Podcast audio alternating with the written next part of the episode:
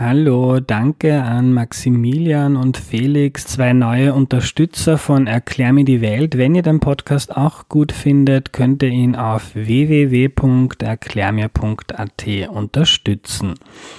Das ist heute die längste Folge Erklär mir die Welt, die ich je aufgenommen habe und für mich auch eine der interessantesten.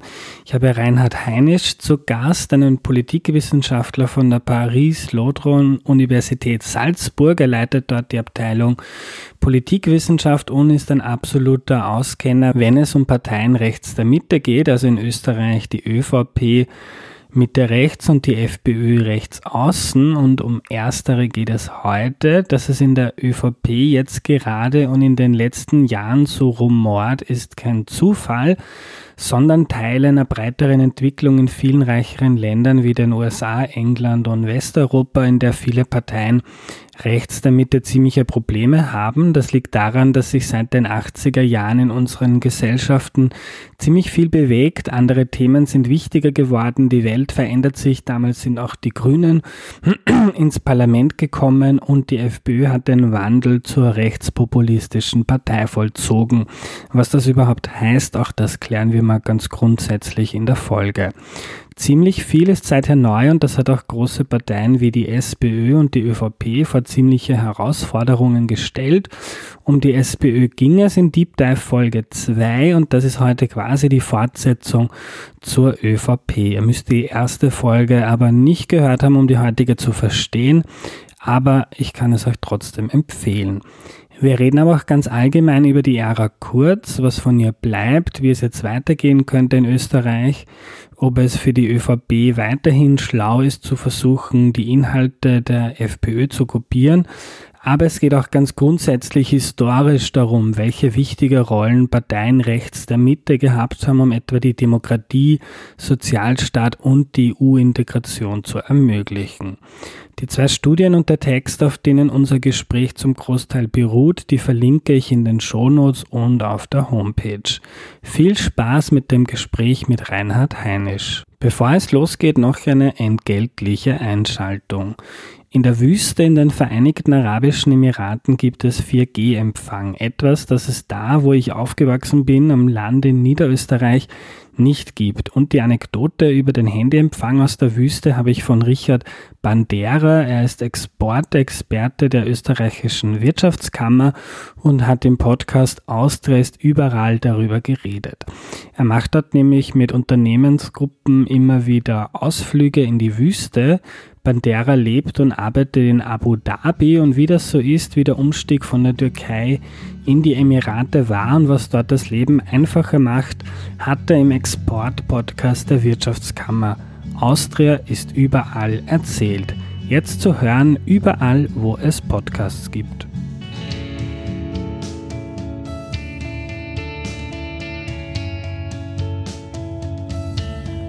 Hallo Reinhard. Hallo. Schön, dass du da bist, wieder einmal.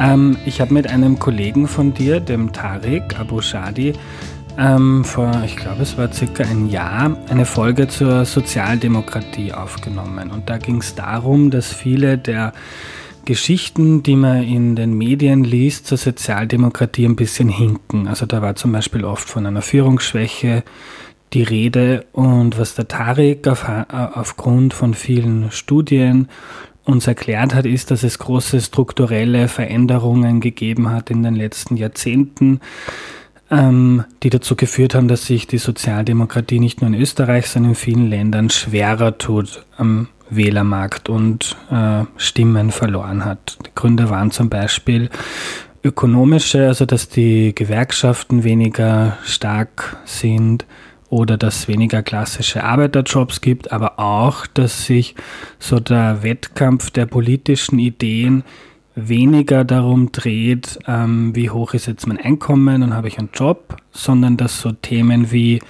ähm, gehört der Islam zu Österreich, ist es okay, wenn Homosexuelle heiraten, wichtiger geworden sind. Also ich glaube, ihr nennt das, ihr Politikwissenschaftler nennt das die Second Dimension kulturelle Werte.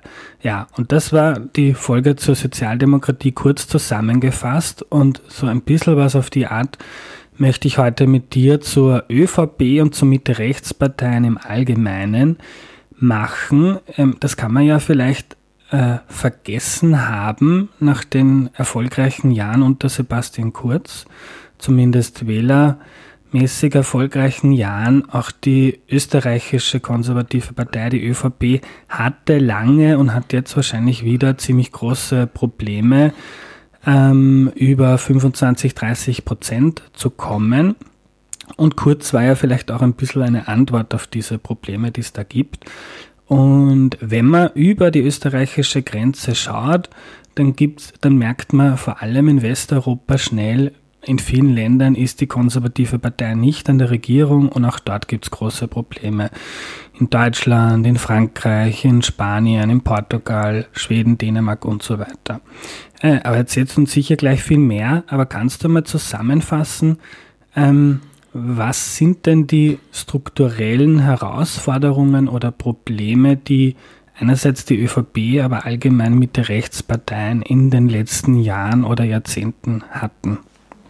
Ja, eine spannende Frage und das sind genau die Themen, mit denen sich auch die vergleichende Politikwissenschaft beschäftigt, vor allem die Parteienforschung. Im Prinzip hast du die wichtigsten Herausforderungen im Bereich bereits aufgezählt. Das politische Umfeld ist für die Konservativen oder die Christdemokraten durchaus ähnlich und es gibt auch ähnliche Herausforderungen.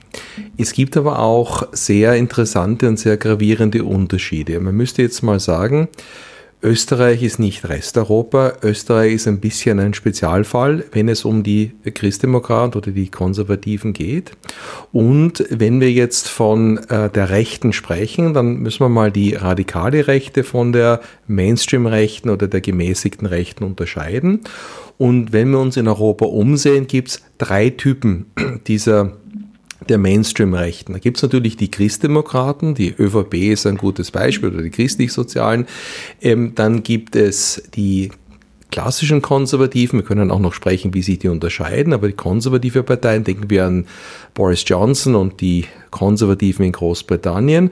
Und dann dürfen wir nicht vergessen, dass die Liberalen, also die ähm, liberalen Parteien, NEOS zum Beispiel in Österreich oder die Freien Demokraten in Deutschland ja auch eine Partei rechts der Mitte sind, die ja auch zu den bürgerlichen Parteien gehört. Das sind auch alte Parteien, die jetzt aber weder christlich noch klassisch konservativ sind. Und jetzt, wenn wir uns ansehen, geht es denen allen gleich schlecht oder gleich gut in Europa, dann fällt uns auf, dass es vor allem den Christdemokraten eher schlechter geht. Also die ÖVP und äh, analoge Parteien, ähm, die hier abbauen, das sind teilweise die Christdemokraten. Und es ist die Frage, wieso trifft es die jetzt härter als zum Beispiel die nicht-Christen, die anderen Konservativen, die in etwa gleich bleiben und auch die Liberalen bleiben in etwa gleich. Also da ist etwas bei den Christdemokraten, das da besonders ist und das müsste man sich ansehen. Und dann gibt es natürlich, so wie in Österreich, noch spezielle, spezifische Faktoren, die landesüblich sind und ähm, wir haben in Österreich eine Situation, wo eben die, ähm, die ÖVP zu einer Zeit eben nicht, also die kleinere Regierungspartei war und in dieser und quasi an eine große Koalition gekettet war. Und das war gerade eine Zeit, wo anderswo konservative Parteien sehr dominant waren. Und diese Dominanz konnte die ÖVP in der Zeit nicht ausspielen. Und daher ist ein bisschen Österreich ein Sonderfall, über den, dann, über den wir dann reden müssen. Und jetzt muss man sich vorstellen, jetzt gibt es eben eine massive Herausforderung, die kommt von rechts, die kommt von ganz rechts. Da gibt es eben radikale rechte Parteien, rechtspopulistische Parteien, die eben, wie du es richtig erwähnt hast, weniger auf der sozioökonomischen Achse, also weniger im Bereich Arbeit, Kapital, Umverteilung mobilisiert, sondern im Bereich Identität. Und da gibt es dann quasi zu der klassischen Links-Rechts-Achse, wo es um ökonomische Verteilung geht, wo gestritten wird, wie viel Einfluss hat der Staat, wie, wie, wie, sehr, wie sehr darf der Staat auf die, in die Wirtschaft eingreifen, gibt es quasi normal dazu eine, eine neue Achse, wo es um identitäre Fragen geht. Und da gibt es auf einem Ende eher so die Liberalen, die Grünen, die Alternativen, wir nennen das auch äh, GAL, Grün, Alternativ, Liberal, man kann es auch kosmopolitisch nennen, das ist ein liberales Ende dieser Achse. Und auf der anderen Seite gibt es das Gegenteil davon natürlich Traditionalisten, Nationalisten und Leute, die halt äh, sich bedroht fühlen von, von diesen liberalen Veränderungen. Und jetzt ist ja die Frage, wie positionieren sich die bürgerlichen Parteien, die konservativen Parteien jetzt in dieser Hinsicht. Die sind ja noch verhaftet in der klassischen Achse müssen aber auch dort jetzt hingehen, weil dort ja auch Wähler sind. Und dort sind sie ja in Konkurrenz mit den neuen Parteien. Und einigen gelingt das besser und an anderen gelingt das weniger gut. Jetzt ist es halt für eine große Partei, die natürlich etabliert ist, die, äh, die viele Anhänger hat, viele Mitglieder hat, die in Institutionen verhaftet ist, schwierig, so eine Veränderung sehr schnell durchzuführen. Es ist für eine kleinere Partei viel leichter, sich dort zu positionieren. Und daher treten auch Spannungen auf in diesen bürgerlichen Parteien. Manchmal kommt es auch zu Abspaltungen. Denken wir beispielsweise an die Partei Neos in Österreich. Eine Abspaltung, die ja primär aus der ÖVP hervorgegangen ist. Und, ähm, und im Prinzip können wir auch, äh, wenn wir vergleichen Türkis und Schwarz, diese Diskussion, auch dieser Konflikt zwischen Türkis und Schwarz ist natürlich ein Konflikt zwischen diesen beiden Achsen, wo eben für die Schwarzen die klassische Christdemokratie äh, mit christlichen Werten und eine, ein eher klassisches Verhaften in dem, in, in, in dem Rechts-Links-Spektrum, äh, wo die, die vorhanden sind. Und dann für die Türkisen eher die Frage der Identität, die Frage der Tradition, die Frage der Immigration im Vordergrund steht. Also das sind eben Reaktionen von bürgerlichen Parteien und in dem Fall von der ÖVP auf genau dieselbe Herausforderung, dass sich äh, das politische Spektrum verändert. Und diese Veränderung ist auch eine Folge natürlich des Wandels der Zeit und eine Folge des Generationswandels wenn mit dem Abtreten der älteren Generation, ältere Leute sind natürlich viel stärker verhaftet parteipolitisch, Menschen, wir sind Gewohnheitstiere, wir wählen oft dieselben Parteien, aber mit dem, mit dem Abtreten, mit dem, mit dem Ableben von Wählergruppen rücken ja neue nach. Und wenn diese neuen Gruppierungen diese Bindungen nicht haben, dann sehen sich die nach neuen Parteien um und daher wird, ist der Wählermarkt volatiler. Und auch traditionelle Parteien müssen sich hier neu orientieren. Und diese Krämpfe oder Kämpfe, die wir halt in der ÖVP jetzt gesehen haben, sind auch ein Versuch, sich auf diese Situation einzustellen. Und das sehen wir auch in anderen Ländern. Ja, und die Frage ist eben, wieso die Konservativen tun sich die etwas leichter, wieso tun sich die Christdemokraten halt etwas schwerer? Das ist so eine der interessanten Forschungsfragen. Bevor wir zu dem kommen und überhaupt was, was jetzt so der ideologische oder strukturelle Unterschied ist zwischen konservativ und christdemokratisch, ähm, du hast angesprochen, äh, also die, die alte Partei, die ÖVP, die gibt es ja schon seit 150 Jahren, ich weiß es nicht, schlag mhm. mich tot.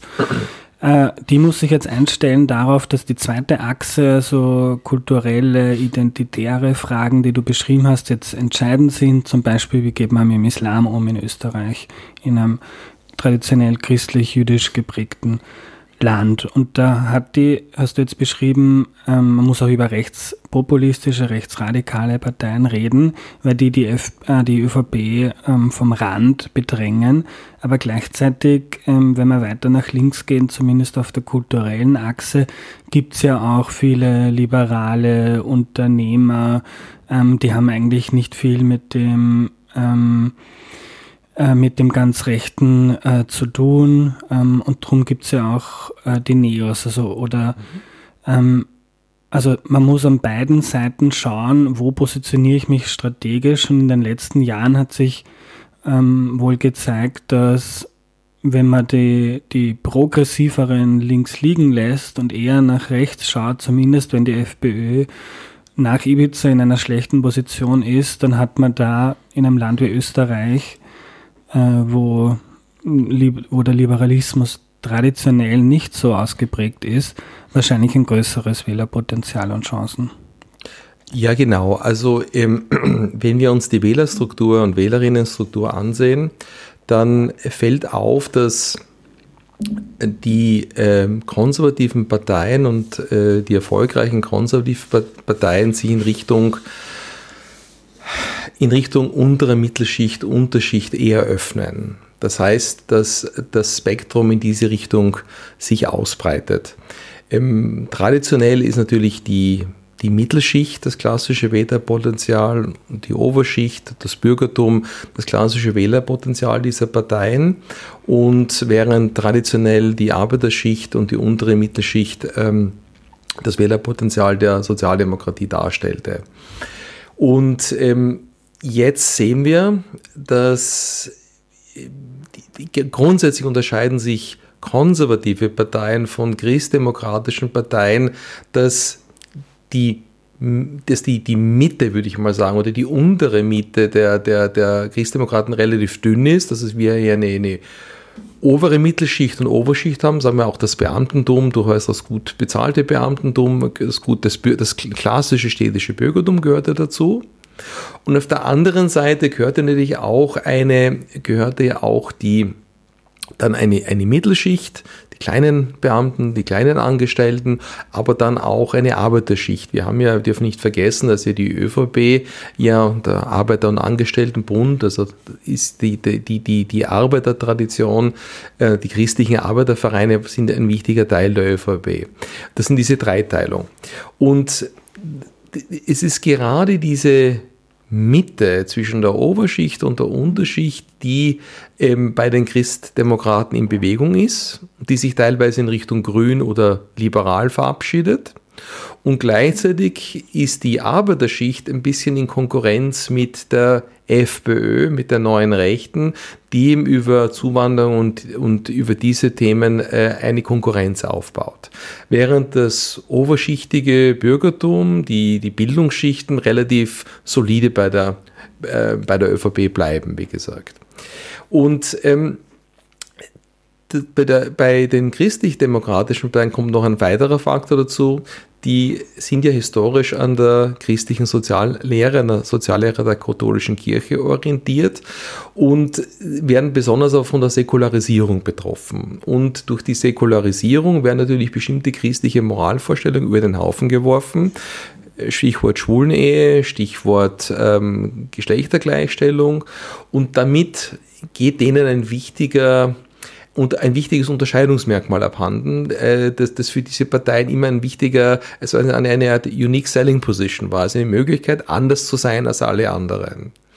Und das ist ein Problem. Das einzige, der einzige äh, Werte, der einzige moralische Anspruch, der noch besteht, ist bei, der, bei der, ist bei der Zuwanderung. Dort können diese Parteien natürlich immer noch eine restriktive Zuwanderung äh, fordern. Also da kann man noch Restriktion fordern, während in anderen Bereichen kann, können das diese Parteien nicht mehr, weil da würden sie einfach Wähler verlieren. Und das ist für die christdemokratischen Parteien ein Problem. Für die anderen konservativen Parteien ist es weniger ein Problem. Problem, weil die nie darauf aufgebaut haben. Bei den anderen konservativen Parteien, den britischen Tories, die haben einerseits eine Unterschicht und andererseits eine Oberschicht und ein sehr dünnes Zentrum und sowohl die Ober- wie auch die Unterschicht ist relativ loyal, weil eben Parteien wie die britischen Konservativen relativ geschickt sind, äh, Themen aufzunehmen und ähm, dann eben über aktuelle Themen erfolgreich Wahlkämpfe zu bestreiten. Da gibt es auch oft die Kritik an den Konservativen, dass sie völlig beliebig geworden sind, dass sie keine,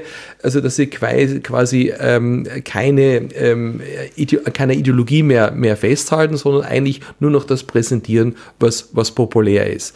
Das ist so ein bisschen die, die, die Einteilung. Vielleicht sollten wir aber auch sagen, du es vorher angesprochen hast, was, was heißt eigentlich konservativ? Also die Konservativen als, als Idee und, und Bewegung gibt es nicht schon sehr lange. Und Konservative gehen einfach davon aus, dass man die Dinge, die bestehen, bewahren möchte. Das heißt nicht um jeden Preis, aber ein Konservative würde sagen, ähm, bevor ich etwas verändere, muss ich mal überzeugt werden, dass die Veränderung besser ist als das, als das, als das, als das was Bestand hat.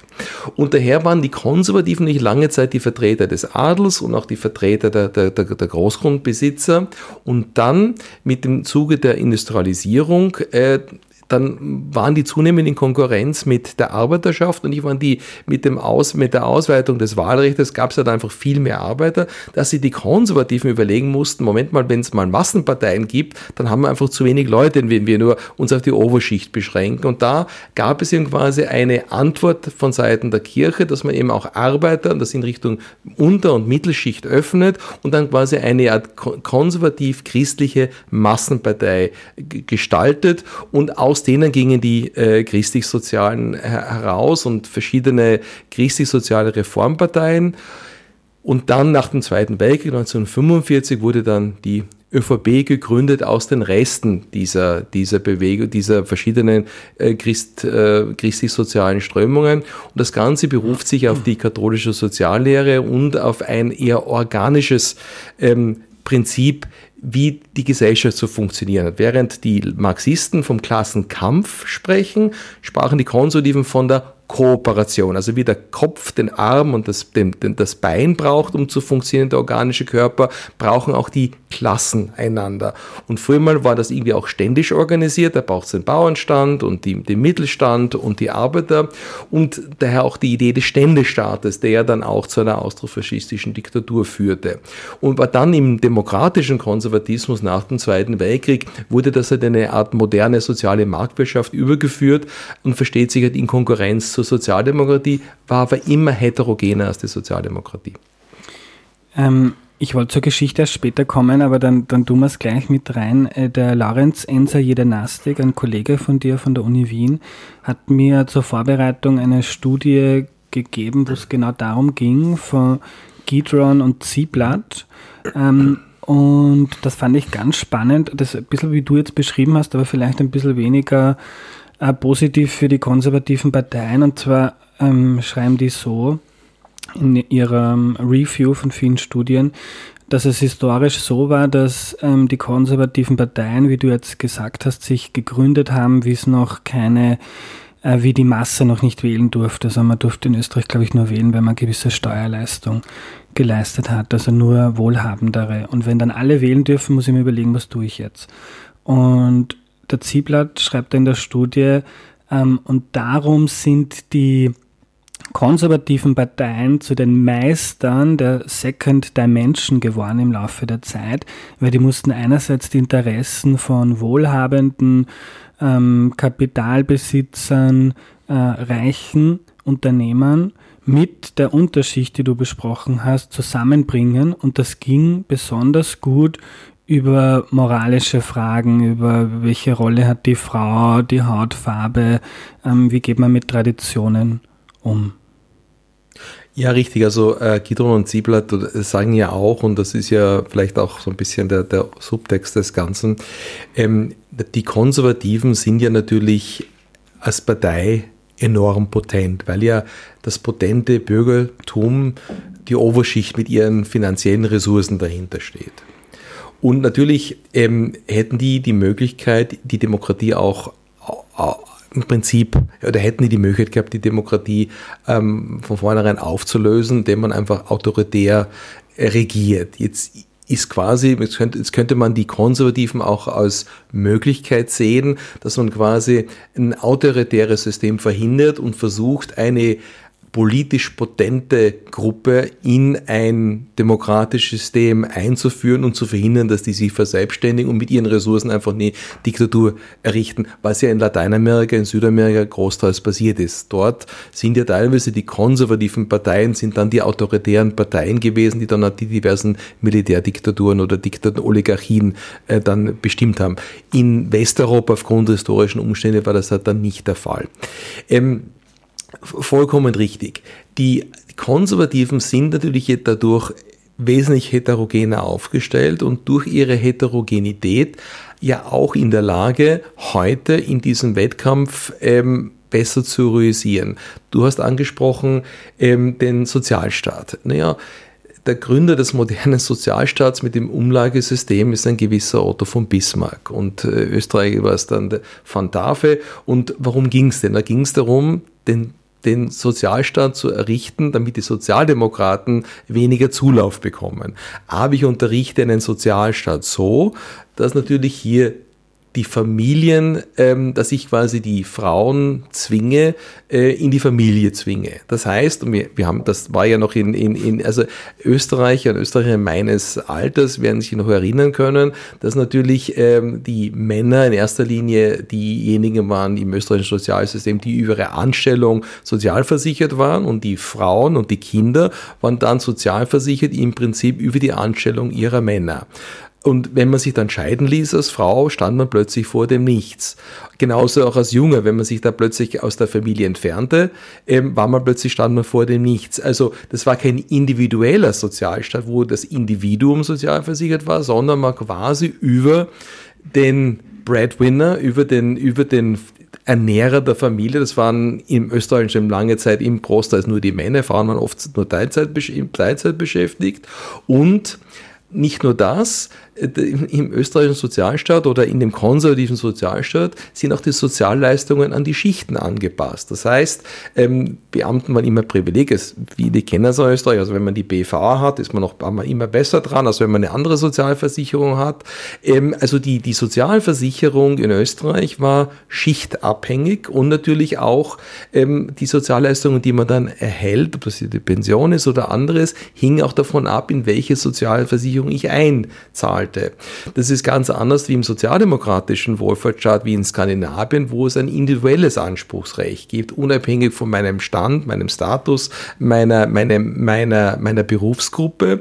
Und das zeigt ja auch, dass der konservative Sozialstaat interessiert war erstens mal, dass die Gesellschaft zusammenhält, dass äh, ein männerdominiertes Autoritätsmodell äh, gefahren wurde und drittens, dass natürlich der Staat auch genügend äh, Soldaten zur Verfügung hat. Das waren die Grundgedanken an den Sozialstaaten, wie sie in Großbritannien, Deutschland und in Frankreich geschaffen wurden. Auch die Idee der in Frankreich der Kinderkrippen, da ging es ursprünglich darum, genug Soldaten zu haben. Also es ist eines der großen Paradoxon, dass der moderne Wohlfahrtsstaat in Europa großteils konservative Wurzeln hat, genau aus den von dir äh, beschriebenen Motiven, mit der Ausnahme des sozialdemokratischen Modells in Skandinavien.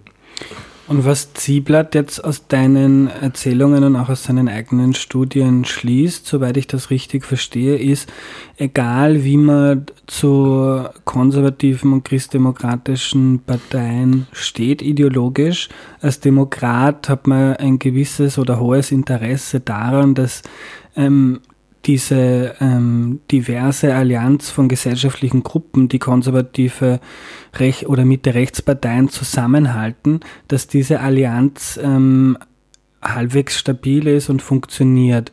Weil wenn das bröckelt, und das sieht man vielleicht auch in den USA, äh, wo du dich ja auch sehr gut auskennst, ähm, dann hat man oft ein Problem mit dem rechten Rand oder mit gewissen ähm, Eliten, die dann äh, nicht mehr gebremst sind durch diesen Interessensausgleich der verschiedenen Gruppen Mitte rechts. Richtig, aber man kann es einfach kurz zusammenfassen. Demokratie braucht einen Mittelstand, eine Mittelschicht. Und Konservative sind sehr gut dabei, den Mittelstand, äh, sich am Mittelstand zu orientieren und hier eine, eine bremsende Kraft zu, zu, zu bilden. Es gibt in jeder politischen Gesellschaft, in, jeder, in, jedem, in, jeder, in jedem politischen System sogenannte normale Pathologien. Das heißt, es gibt einfach Gruppen, die nicht demokratisch sind. Eine Pathologie ist eine Erkrankung. Eine, Pathologie ist eine Krankheit. Es gibt wie in jedem gesunden Körper gibt es auch Krankheiten eines gesunden Körpers und jede gesundes, jedes gesunde politische System hat auch Krankheitserscheinungen, also radikale Gruppen, die so entfremdet sind, dass sie entweder das System stürzen wollen, gewaltbereit sind oder autoritär sind. Das gibt es in beiden Richtungen. Es gibt es von unten, es gibt aber auch von oben, wie gesagt, Reiche, die halt am, am, System vorbei sich das Wahlergebnis richten möchten oder eben Radikale, die versuchen, das System mit, der, mit Gewalt zu bekämpfen. Und es ist ganz wichtig, dass diese normalen Pathologien eben begrenzt bleiben und dass nicht aus einer normalen Pathologie, also aus einer typischen Krankheit, ein krankes System wird, also dass nicht eine pathologische Normalität entsteht. Und die etablierten Parteien, die großen Parteien, die ja die moderne demokratische Entwicklung im 20. Jahrhundert in der, durch die, in, im Zuge der Industrialisierung geschaffen haben, dass diese Steuerungsfunktion und diese Haftfunktion, diese wie ein, ein, Klebstoff könnte man sagen, dass diese Funktion in irgendeiner Form erhalten bleibt und dass wenn sich diese Parteien verändern oder schwächer werden, dass etwas anderes den Platz einnimmt. Jetzt haben wir schon eine sehr große Erosion der Sozialdemokraten erlebt bei den Konservativen war es bis jetzt nicht so stark, das ist eher jüngeren Ursprunges, aber auch dort sehen wir das natürlich. Und daher die große Frage, was passiert danach? Können jetzt neue Parteien das entsprechend ersetzen oder äh, stehen wir quasi jetzt vor, äh, stehen jetzt vor noch größeren Gefahren? Ich glaube, das müsste man, das ist so eines der, der Themen, die uns umtreiben, weil wir nicht wissen, was kommt danach? Wie gehen wir dann damit um? Und gerade die Konservativen sind eben diejenigen, die einerseits sehr wirtschaftlich potente Gruppen quasi an den Mainstream binden. In, in, den USA funktioniert dieses System nicht mehr. Das, da haben sich die quasi verselbstständigt und haben ihre eigenen Sender und haben, verfolgen teilweise ihre eigenen politischen Spielchen. Und auf der anderen Seite haben wir eben radikalisierte oder entfremdete Gruppen, die sich vom System betrogen fühlen und den politischen Mitbewerber zum Feind erklärt haben und ihn quasi ablehnen und bekämpfen. Und das müsste man verhindern. Das ist nicht in den USA insofern auch schon weiter, weil wir dort ein Zwei-Parteien-System haben. Also die, die Auffächerung, die wir hier haben, ist natürlich in Europa hilfreich ähm, weil sich natürlich die Radikalen eher in die eine Richtung entwickeln und in einem Zwei-Parteien-System natürlich alles in diese zwei Parteien hinein möchte. Und wenn dann die Radikalen mal eine große Partei übernehmen, dann ist plötzlich die Großpartei radikal. Und das ist in Europa viel schwieriger, dass jetzt zwar eine kleine radikale Partei eine Großpartei übernimmt. Also das, das ist jetzt mal noch, äh, da, da ist das europäische System etwas resistenter. Ja, also, also wenn ich das zusammenfasse, ist, dann geht es bei konservativen Parteien oft darum, ähm, dass man die Interessen einer Oberschicht und einer Unterschicht ähm, möglichst auch, wenn es eine Mitte noch gibt, in Österreich gibt es den, in Amerika ist das ja vielleicht nicht so klar, äh, dass man verschiedenste Gruppen zusammenhält und so Stabilität, Unterstützung für Demokratie, auch ein Angebot für konservative Menschen, die äh, die, denen der Wandel ein bisschen zu schnell geht, dass die Leute im demokratischen System gehalten werden und dann nicht ähm, entweder äh, reiche Menschen putschen oder ähm, rechtsradikale Parteien marschieren auf und besetzen das Parlament, um das vielleicht ein bisschen zu vereinfachen. Richtig, wenn ich noch einwerfen darf, mhm. auch Stadt und Land zum Beispiel. Das ist in Österreich mhm. ganz wichtig. Also wo wir keine Situation haben, wo du wie in den USA dann jemand sagt, also die in den Küstenstädten wohnen, sind alles äh, Fremde und Feinde eines richtigen Amerikas und dass wir in Österreich sowohl auch die, die, die Städte und die ländliche Bevölkerung da noch zusammenhalten. Auch das machen konservative Parteien. Ähm, kommen wir mal zu Sebastian Kurz und der Kurz-Ära ist eigentlich ähm, ganz erstaunlich, dass wir in einer halben Stunde den Namen, glaube ich, noch nicht genannt haben. Ähm, jetzt könnte man vielleicht naiv, aber sagen, ist Kurz das gelungen. Er hat ja einerseits weiterhin potente Unternehmer, reiche Menschen, Immobilienunternehmer hinter sich versammelt und gleichzeitig auch die Unterschicht ähm, angesprochen und so eigentlich eine breite Allianz und aus der ÖVP, die bei 20 Prozent war, bis zu 40 Prozent, 35 Prozent Partei gemacht. Also ist Kurz da ein Vorbild? Äh, gelungen müsste man jetzt definieren, was gelungen ist. Also man könnte kurz zusammenfassen mit dem äh, mit dem Metapher Machterhaltung durch Kommunikation. Wenn wir jetzt gelungen messen an Gewinnen von Wahlen und ähm, Popularität, ist ihm das sicher gelungen. Ähm, ähm, Kurz hat neue Wählergruppen in die ÖVP gebracht. Das lässt sich demoskopisch äh, sehr schön zeigen. Ähm, interessanterweise eher von der Sozialdemokratie als von der FPÖ. Also es ist ja nicht so sehr, dass, dass es vor allem FPÖ-Wähler waren, aber es waren war auch sozialdemokratische Wähler. Aber waren es hauptsächlich FPÖ-Wähler oder waren Und Nichtwähler auch. Mhm. Ähm, Aber ich habe jetzt verstanden, dass die meisten von der Sozialdemokratie kamen. Die meisten kamen von der Sozialdemokratie, ah, von der Sozialdemokratie 2017 und von den Nichtwählern. Es waren nicht so viel, es waren es waren auch natürlich äh, FPÖ-Wähler, aber auch die FPÖ ist ja signifikant gewachsen in dieser, in dieser Wahl und natürlich mussten auch die Wähler und Wählerinnen von woher bekommen. Das Problem natürlich bei Kurz ist eher nicht die Kommunikation, sondern ich muss ihr irgendwann dann auch Inhalte bieten. Und das Versagen der, der Kurzregierung war ja, das, war ja die, äh, die, die, das Bedienen von einer klassischen Klient, Klientelpolitik, aber das Versprechen von großen Reformen, von Aufbruch und ähm, die, die eine letztlich dann sehr reaktive Politik statt einer proaktiven Politik und das hat sich dann im Zuge der Pandemie natürlich dann massiv herauskristallisiert. Ohne Pandemie wäre das wahrscheinlich rhetorisch, hätte man sich darüber schwinden können, aber im Zuge der Pandemie sind diese ähm, Aussagen innerhalb kürzester Zeit ja auch entlarvt worden als, als nicht stichhaltig und das führte dann zu einem Glaubwürdigkeitsproblem. Und ähm, also es ist eher an der Umsetzung gescheitert und weniger an der Inszenierung. Bevor wir dann noch inhaltlich darauf eingehen, wofür Kurz gestanden hat und wie er die ÖVP verändert hat, ähm, vielleicht nur kurz, aber vielleicht auch länger, ich bin gespannt auf deine Einschätzung, spannen wir noch den Bogen zu dem, was du vorhin gesagt hast, dieser Zusammenhalt verschiedener Fraktionen Mitte, rechts. Ähm, wie, wie, wie siehst du Österreich da in dieser Entwicklung? Ähm, Gibt es da ähnliche Herausforderungen wie in anderen Ländern? Und ähm, das hat Zieblatt ja immer, ich glaube, in Interviews habe ich das prononziert damit bekommen, hat immer sehr stark davor gewarnt.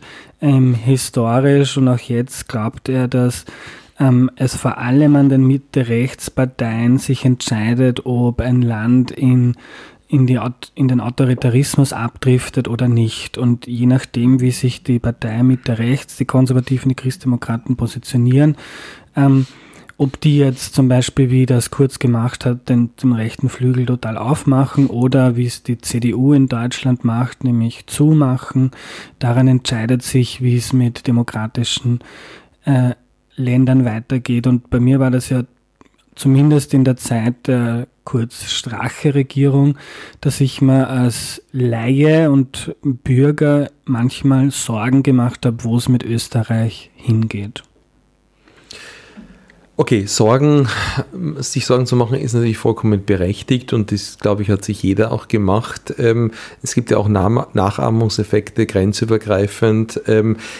Nur, und, aber jedes Land ist letztlich auch ein, ein, ein, ein, hat eine eigene Situation. Wenn wir uns in Österreich kurz beschäftigen, wir sprechen heute von einem gespaltenen Land und das liest man jeden Tag in der Zeitung und das tut natürlich so ein bisschen, als hätte Österreich in der, in der Vergangenheit das ein sehr harmonisches Land. Wir dürfen ja nicht vergessen, dass wir eine massiv gespaltene zwei Lager hatten. Deshalb sprechen wir auch von der Lagerbildung und den Lagerparteien zwischen einem säkulären, marxistischen, städtischen, einer Arbeiterschaft Gesellschaft, die äh, bei der Sozialdemokratie war, gab es auch den Austromarxismus mal, auf der anderen Seite gab es ein katholisches Bürgertum und das sind diese beiden Lager gehen ja in die Monarchie zurück und standen sich ja völlig unversöhnlich gegenüber.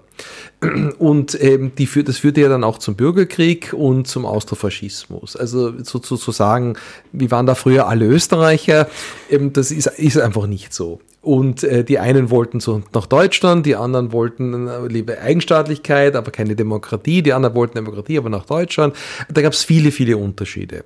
Und die gesamte Konstruktion Österreichs nach dem Zweiten Weltkrieg, Proportsdemokratie, Sozialpartnerschaft, war ja ein Versuch, diese unversöhnlichen Lager, die Konflikte in der Gesellschaft aus der Gesellschaft in Institutionen einzuführen und dort und dort äh, die Dinge zu lösen. Wenn wir heute sagen, in Österreich gab es nur schwarze und rote Schulen und jeder zweite Schuldirektor musste einer Partei und das waren ja nur vertrauensbildende Maßnahmen, dass eine Partei sich sicher sein konnte, dass die andere Partei nicht was Falsches unterrichtet. Und jeder, in, in, das heißt, die, die Durchfärbung der österreichischen Entscheidungsträger in allen Ebenen, das war ja nichts anderes als der Versuch, ähm, die Lagerbildung zu überwinden. Immer Länder, wir sehen es auch in anderen Ländern, wo es diese Konfliktlinien gibt, die Cleavages, gibt es Versuche, damit umzugehen. Das sieht natürlich, das nährt natürlich irgendwo anders auch die Korruption, weil es eine, weil es eine Insiderpolitik ist, aber auf der anderen Seite war es einfach eine, eine Notwendigkeit, Österreich zu stabilisieren. Heute haben wir das Problem, wir haben wieder eine große Spaltungsebene, aber keine Institutionen, wie wir mit dem umgehen. Jetzt müssen diese alten Institutionen teilweise irgendwie mit dieser neuen Situation umgehen. Das ist so ein bisschen das, das, das Problem.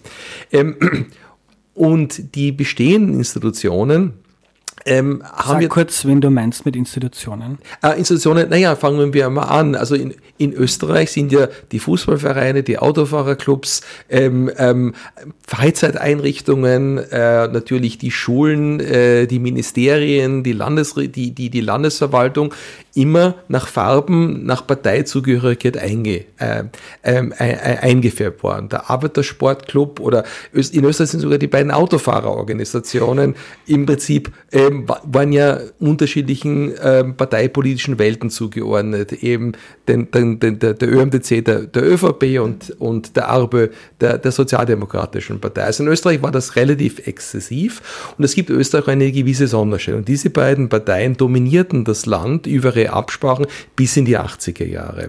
Und daher formierte sich dann quasi an diesem österreichischen äh, System die Kritik von außen in Form der dritten Kraft der FPÖ und in Form von, von, von Jörg Haider. Und das führte dann natürlich dazu, dass sich viele Leute vom gesamten österreichischen System ähm, dann entfremdeten, weil sie dachten, das ist eine reine Insiderpolitik. Daher ist hier die ÖVP und die SPÖ in etwa gleich betroffen. Also das ist ein bisschen der Sonderfall, weil in anderen Ländern hatten wir eher die Tradition, dass mal einmal waren die einen an der Macht, dann waren die anderen an der Macht, dann wechselte das immer wieder. Denken wir an Deutschland zum Beispiel. Aber diese typische große Koalition, die ja de facto, wenn man Feimann mitrennen, erst bis in die 2010er Jahre erreichte, das war ein österreichisches, äh, war ein österreichisches Unikat. Das Spannende ist jedoch dann, dass man sich fragt, Jetzt hätten die ÖVP, die Rechten, also die Mitte bürgerliche Rechte und die radikale Rechte, die FPÖ, die hätten ja schon seit Mitte der 80er Jahre eine Mehrheit gehabt. Wieso ist die ÖVP nicht abgesprungen? Wieso waren die Bürgerlichen nach wie vor bereit, mit den Sozialdemokraten hier weiterzuarbeiten? Und wenn man sich dann ansieht, wann die ÖVP quasi abgesprungen ist, eben 1999 unter, äh, dann mit Kanzler Schüssel und unter Kurz, dann sehen wir, dass hier zwei ganz spezielle Umstände immer vorhanden sein müssen, dass quasi die ÖVP eben aus dieser großkoalitionären Schiene ausscheidet. Und das hat teilweise auch damit zu tun, dass die ÖVP eben keine sehr homogene Partei ist. Das sehen wir ja jetzt, dass die ÖVP eine sehr breit aufgestellte Partei ist, wo eben Teilorganisationen, die unterschiedliche Berufsgruppen vertreten oder unterschiedliche soziale Gruppen vertreten und neuen Landesorganisationen eine Rolle spielen. Und wenn man also von der ÖVP spricht, muss man immer mitdenken, dass es eine sehr heterogene Partei ist. Und auch das ist nicht in allen anderen Ländern der Fall, dass, weil natürlich diese Länder nicht äh, föderalistisch organisiert sind. In Österreich sind alle Parteien so organisiert. Dadurch ist aber auch die Demokratie etwas stabiler, weil es einfach schwieriger ist, eine Partei zu übernehmen und zu ändern. Sonst hätte ja Kurz die Chance gehabt, quasi die ÖVP gleich völlig türkis einzufärben. Das hat aber in der Form nicht funktioniert, weil es eben diese Reserveautoritäten in den Teilorganisationen gibt. Und das würde ich auch als Stärke der Demokratie in Österreich sehen, weil Macht dezentralisiert ist oder dezentralisierter ist in Österreich als in vergleichbaren anderen Ländern. Äh, bevor wir dann, bevor es dann, machen wir einen kleinen Schnitt, noch eine Nachfrage zu diesen Allianzen mit der Rechts. Ähm, oder diese Veränderung, dass jetzt kulturelle Debatten, Identitätsdebatten wichtiger geworden sind und wie reagiert man als konservative Partei darauf? Jetzt hast du gesagt, inhaltlich hat bei, also war bei Kurz nicht viel dahinter, hinter der Rhetorik, oder vielleicht habe ich dich nicht richtig zitiert, ähm, aber hat er zumindest was so die Aus die, die Wahrnehmung in der Bevölkerung, medial, gesellschaftlich, ähm, hat er da einen Weg aufgezeigt, der für konservative Parteien äh, gangbar ist, wenn es jetzt darum geht, wie werden wir relevant und setzen wir unsere Interessen durch, nicht darum, wie, wie entwickelt sich das Land positiv, sondern jetzt rein strategisch.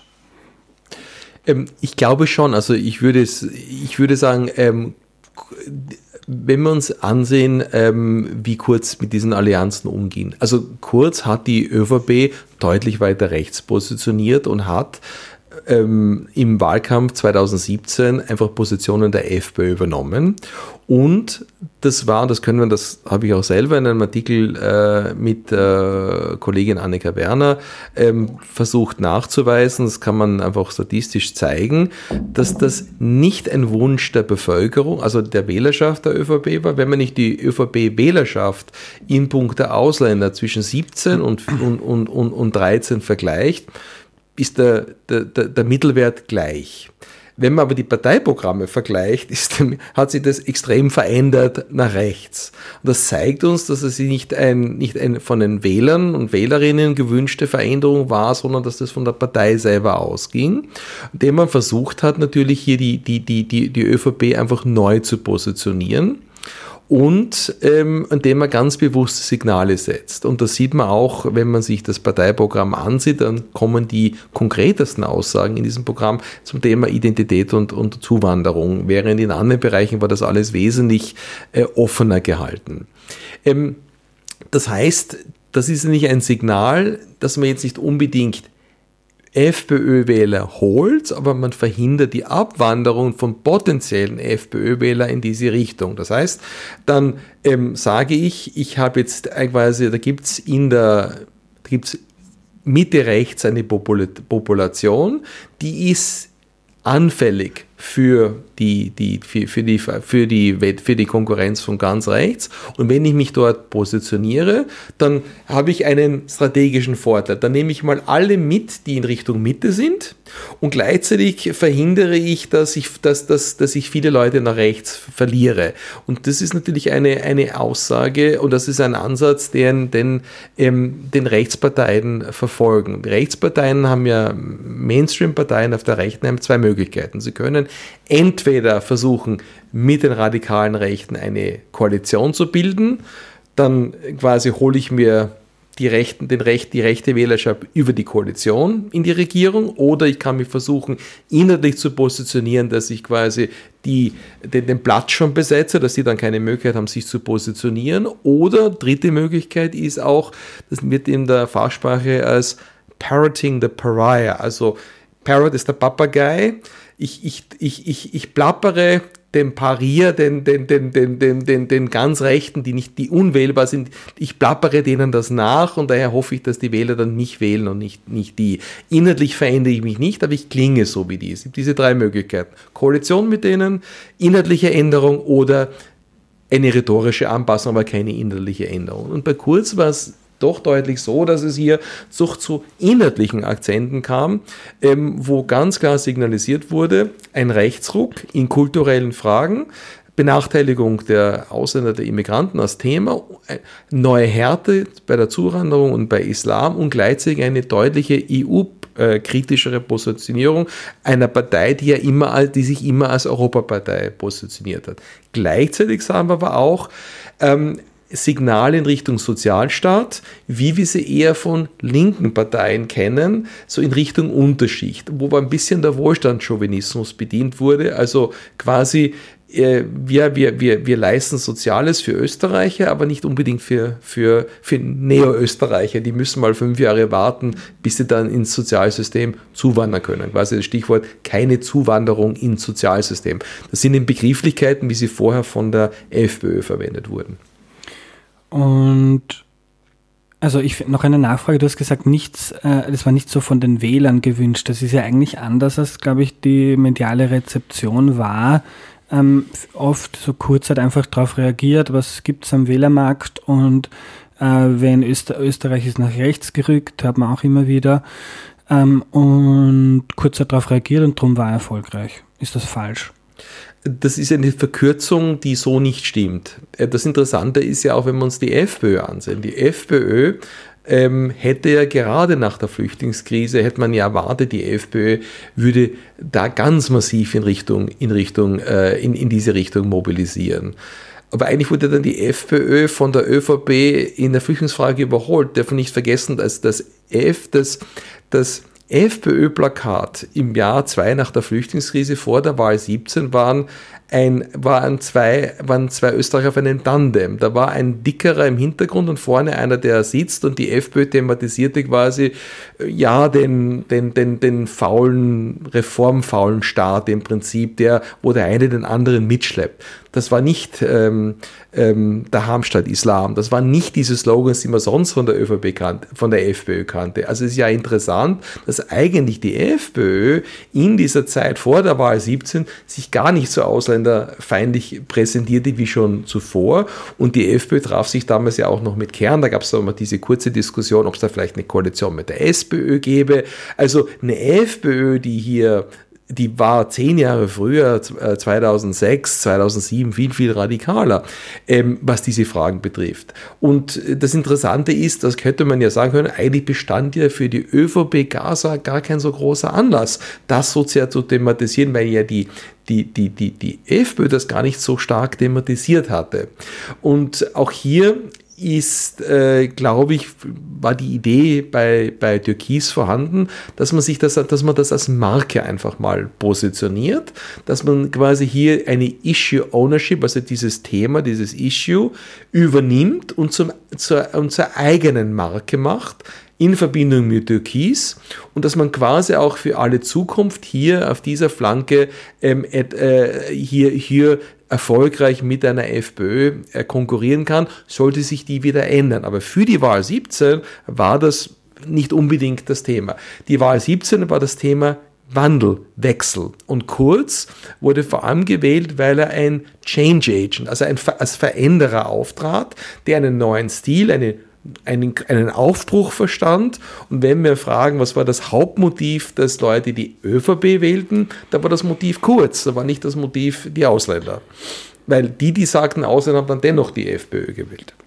Und wenn jetzt, ich weiß nicht, ob du politische Beratung machst, wahrscheinlich nicht, ähm, wenn jetzt jemand aus der ÖVP-Parteizentrale zu dir kommt und dich fragt, wir wollen Wähler maximieren in der Zukunft, soll man so weitermachen und mit diesem türkisen Kurzkurs äh, und dieses Issue Migration für uns hernehmen, ähm, oder reicht es eigentlich, wenn wir es wieder schaffen und der Nehammer oder wer, wer, auch immer da kommt, wenn wir glaubhaft vermitteln, ähm, wir machen was anders oder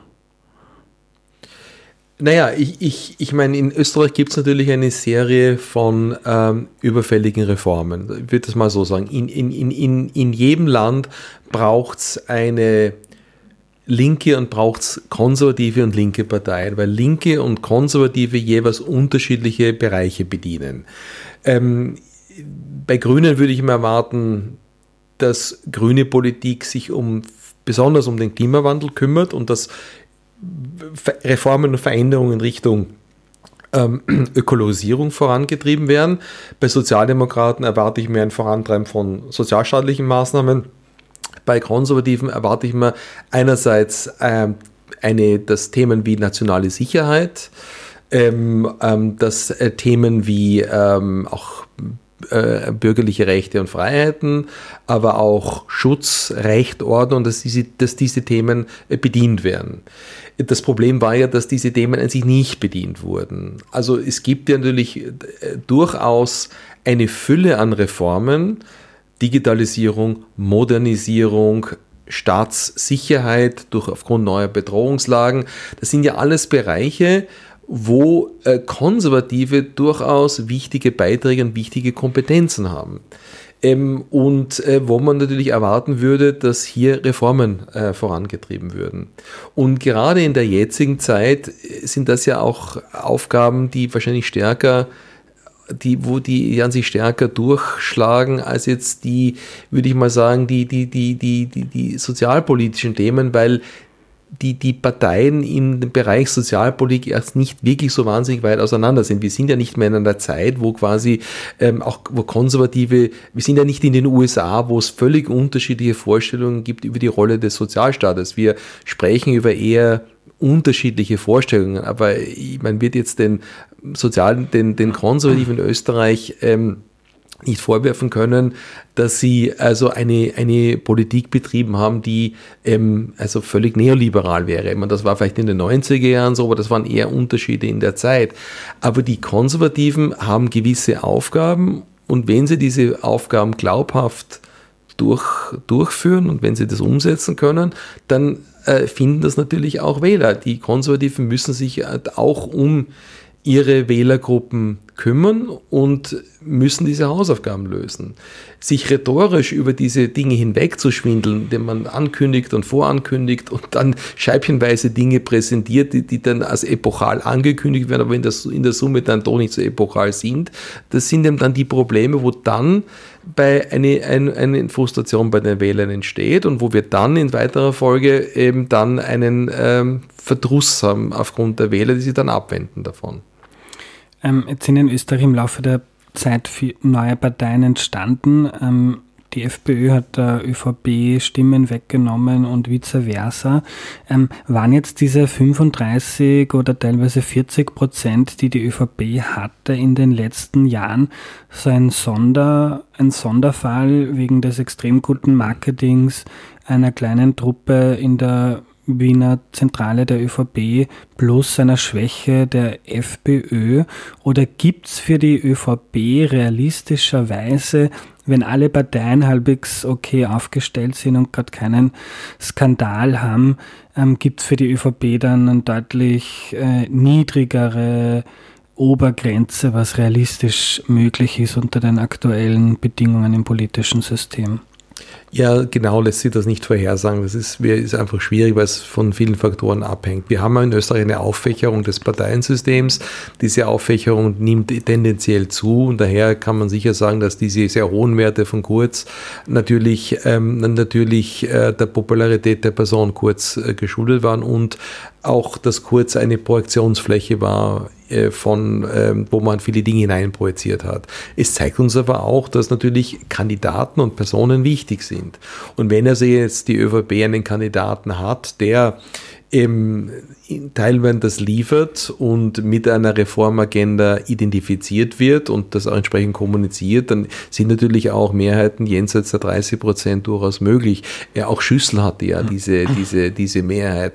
Und das ist, glaube ich, für bürgerliche Parteien im Grunde genommen etwas leichter als für Sozialdemokraten, weil einfach, wie erwähnt, die heterogener sind und ähm, glaubhafter in verschiedenen Bereichen auftreten können. Und die Bürgerlichen haben ja auch den Vorteil, das haben wir noch nicht besprochen, woher rekrutieren sie ihre, ihre, ihre Mitglieder? Die Rekrutierung von Spitzenkräften ist ja ein wichtiges Beispiel oder ein wichtiges Merkmal im, im Wettbewerb der Parteien. Und da ist ja, du hast das ja vorher angesprochen, den Sozialdemokraten natürlich sind ganze Bereiche weggebrochen mit dem, eben, mit, dass eben der Arbeiter unter der Gewerkschaftsbewegung und dass die halt, äh, zurzeit unter, äh, darunter leidet, dass sie natürlich eher Schwierigkeiten hat. Während die Konservativen natürlich aus der Wirtschaft oder ähm, immer wieder Leute rekrutieren kann. Oder wenn wir am Land denken, der Bauernbund, das sind ja nicht nur Bauern, sondern das ist ja die, ein ganzes Ökosystem am Land, ähm, das, das extrem dicht organisiert ist, wo viele mit Mitglieder sind, aus denen die ÖVP natürlich Leute schöpfen kann. Ohne auch gute Leute, die politisch kompetent sind, die reden können, die sich präsentieren können. Also da hat die natürlich einen Rekrutierungsvorteil. Dann ist sie immer noch extrem dicht in der Organisation und das sind alles Wettbewerbsvorteile. Und wenn man das geschickt nützt, kann diese Partei natürlich sich personell so aufstellen, dass sie extrem kompetitiv ist.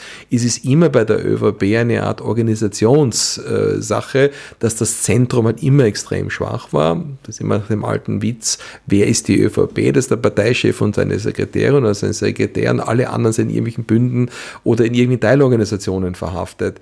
Ähm, und äh, diese Struktur macht die ÖVP schwach im Zentrum, aber auch wiederum stark, wie man es jetzt sieht, dass wenn das Zentrum dann plötzlich auslässt, gibt es dann noch genug andere, die dann plötzlich auftreten und wiederum äh, die, die ÖVP am Leben erhalten. Also man muss auch sagen, selbst wenn eine ÖVP auf Bundesebene zwischen 19 und 20 Prozent ist und vielleicht auch nicht mehr in der Regierung ist, dann heißt das nicht, dass das dann quasi, dass die Partei dann nicht mehr existiert, die ist dann immer noch in, in den meisten Bundesländern tonangebend.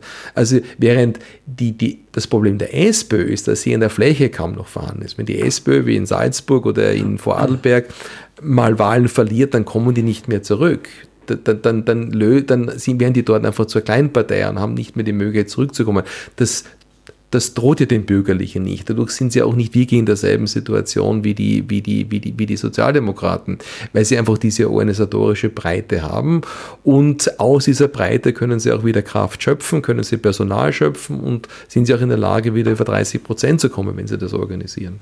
Jetzt noch kurz was zur SPÖ, weil ein strategischer Vorteil der ÖVP ist ja jetzt zumindest, ähm, dass sie sagt, äh, also jetzt hat der Nehammer gesagt, mit dem Kickel im Moment könnte er sich keine Koalition vorstellen, aber schauen wir mal, was in zwei, drei Jahren dann ist.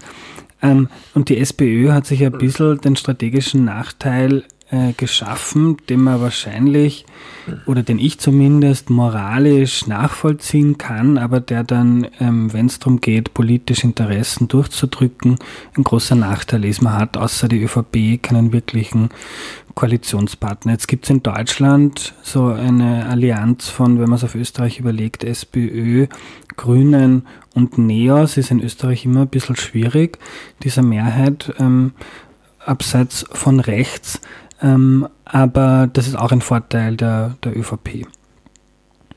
Das ist ein Vorteil der ÖVP und das hat sowohl äh, numerische oder sagen wir so ähm, statistische Ursachen, aber auch dann inhaltliche Ursachen. Statistisch ist es eher so, dass sich dass im ÖVP oder Bürgerliche und, und, und, und die Anhänger und die und Rechts- und radikalen Rechtsparteien sich ein bisschen ergänzen. Das sind nicht unbedingt, klar, da gibt es einen Wählertausch, aber im Prinzip sind es komplementäre Gruppen, die, die, wo quasi dann die Bürgerlichen noch eine Gruppe dazu bekommen. Also die, die Rechten, sie dann nicht selber noch erreichen. Die sind in der Regel sind die auch kleiner, die radikalen Rechten. Also das ist so zwischen ähm, 15 und 20 Prozent oder wenn die abstürzen zwischen 10 und 20 Prozent. Prozent und die Bürgerlichen sind ja doch dann, dann doch deutlich drüber.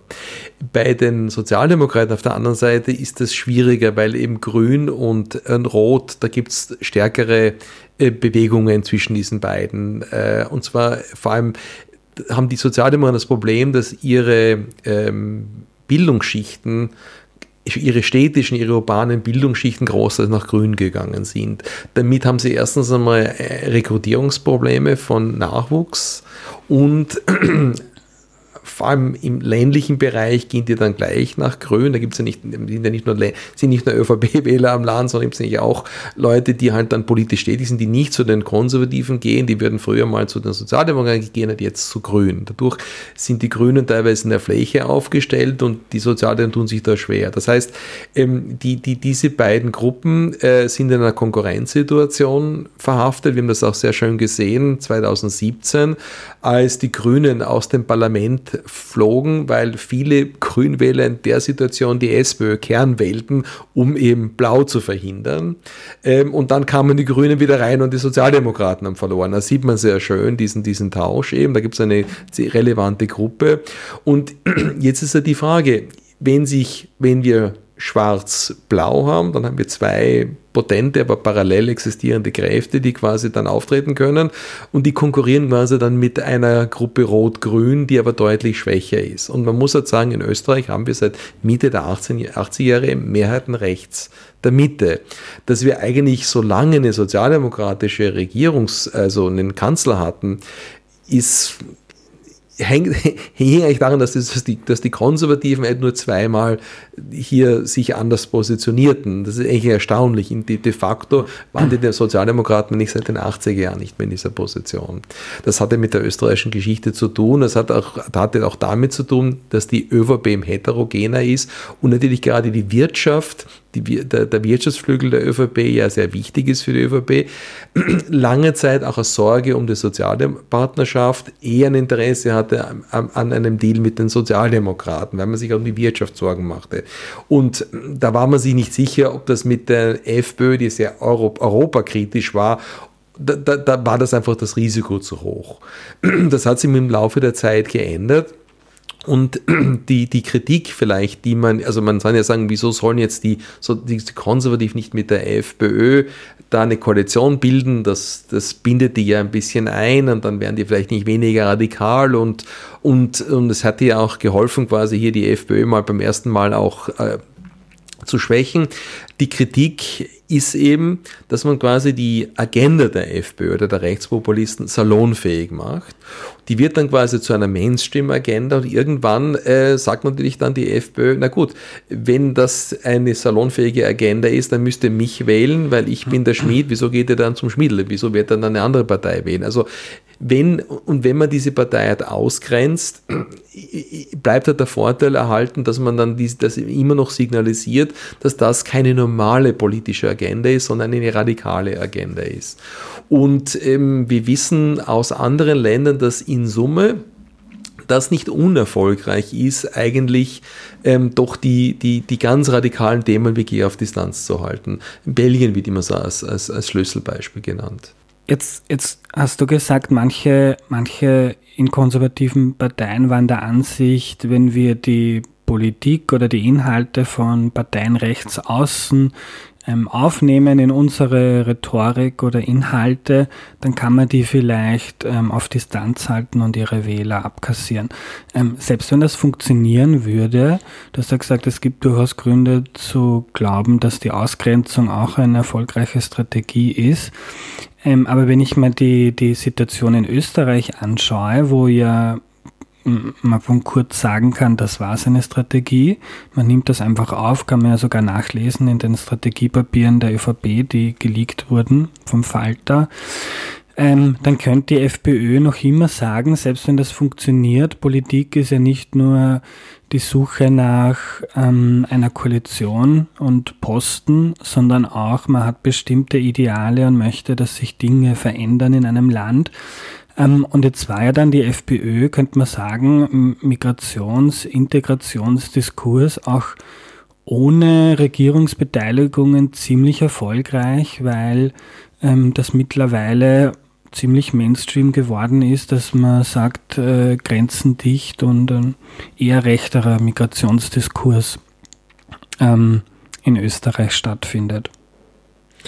Ja, also die Strategie der ÖVP, du hast das richtig äh, zusammengefasst, war im Prinzip eine Position der FPÖ zu vertreten, aber weniger radikal zu klingen. Also es sollte irgendwie, sollte irgendwie äh, bürgerlich angemessener äh, verkauft werden. Also die Rhetorik war eine andere. Ähm, ganz klar. ähm, auf der, auf der anderen Seite ging es natürlich sehr wohl auch ähm, darum, konservative Klientelpolitik zu betreiben. Da mussten natürlich die wichtigen Wählergruppen, sprich Wirtschaft und Vermögende auch bedient werden. Weil natürlich für den Wahlkampf und für die Zukunft der Partei das Wohlwollen dieser Gruppen sehr wichtig ist oder Bauern. Also ganz bestimmte Klientelgruppen der Parteien oder bestimmte Bundesländer mussten hier bedient werden.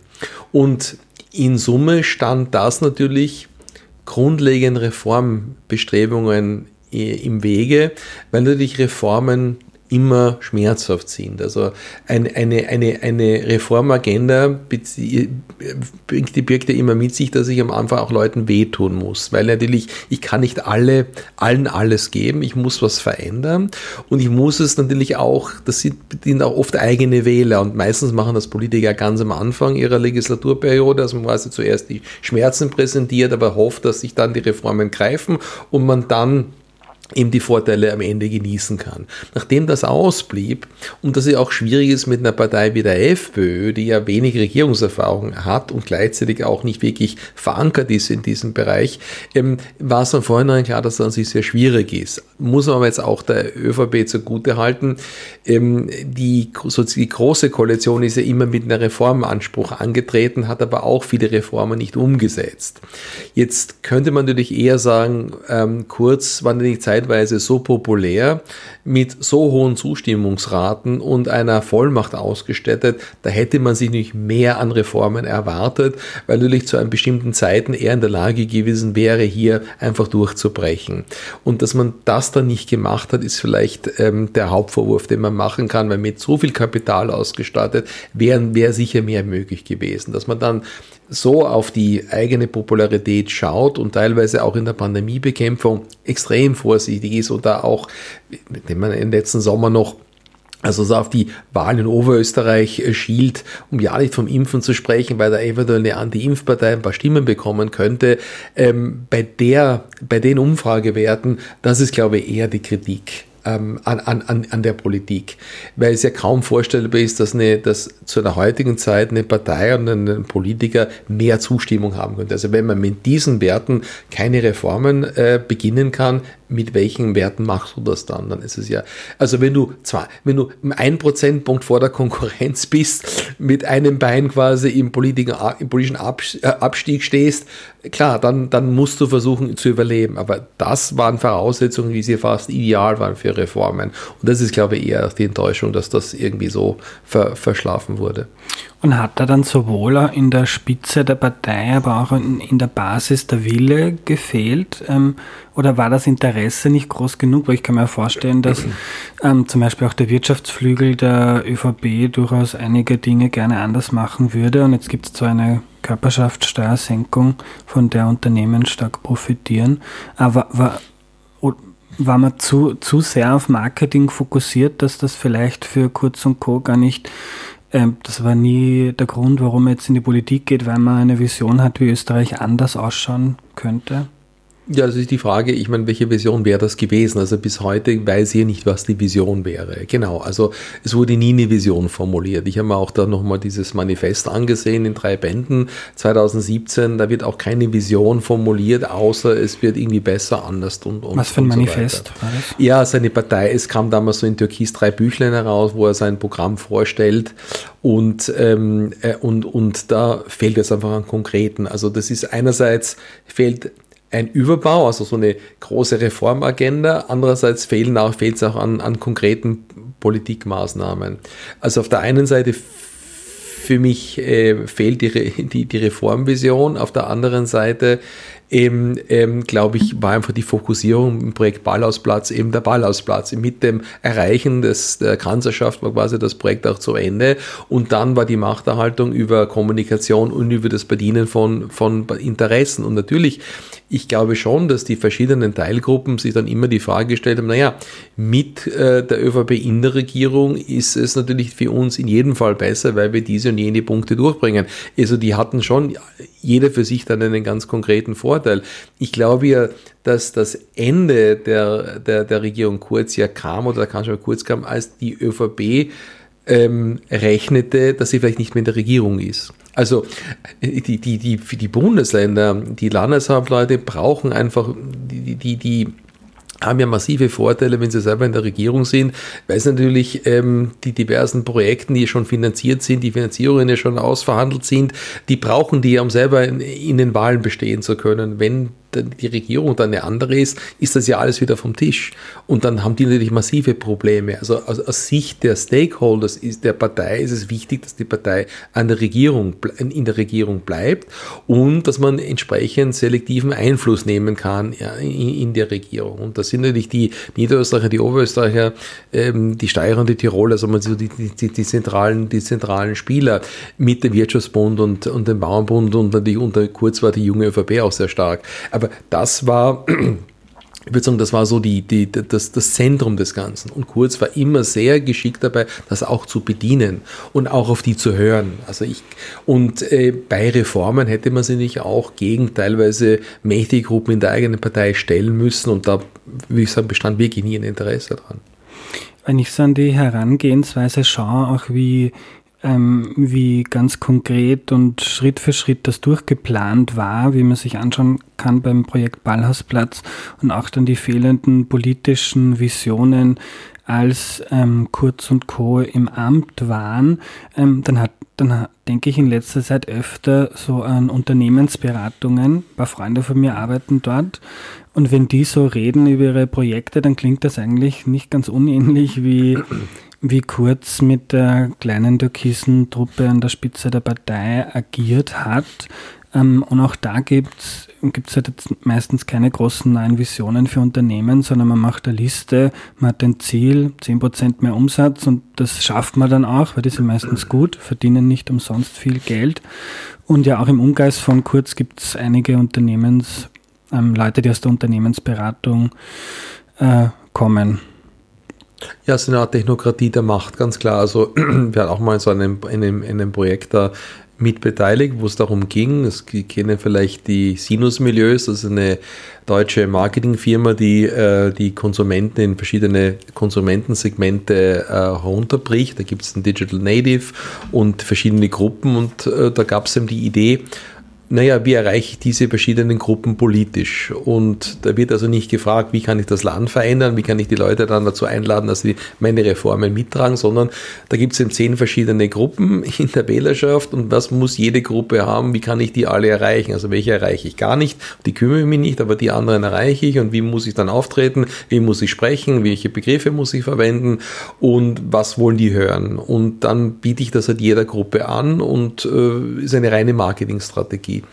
Und das ist bis zu einem gewissen Grad nicht auch legitim. Parteien sind dazu da, gewählt zu werden. Also keine Partei, man kann sich von einer Partei nicht erwarten, dass die ins Messer laufen oder Dinge tun, die sie, die, die sie vom äh, Wahlsieg weiter wegbringen. Aber natürlich ähm, ist natürlich die Idee, wenn ich den, einen Anspruch formuliere auf große Veränderung, dass ich das auch fülle mit inhaltlichen Punkten. Und das fand nicht in dem Ausmaß statt.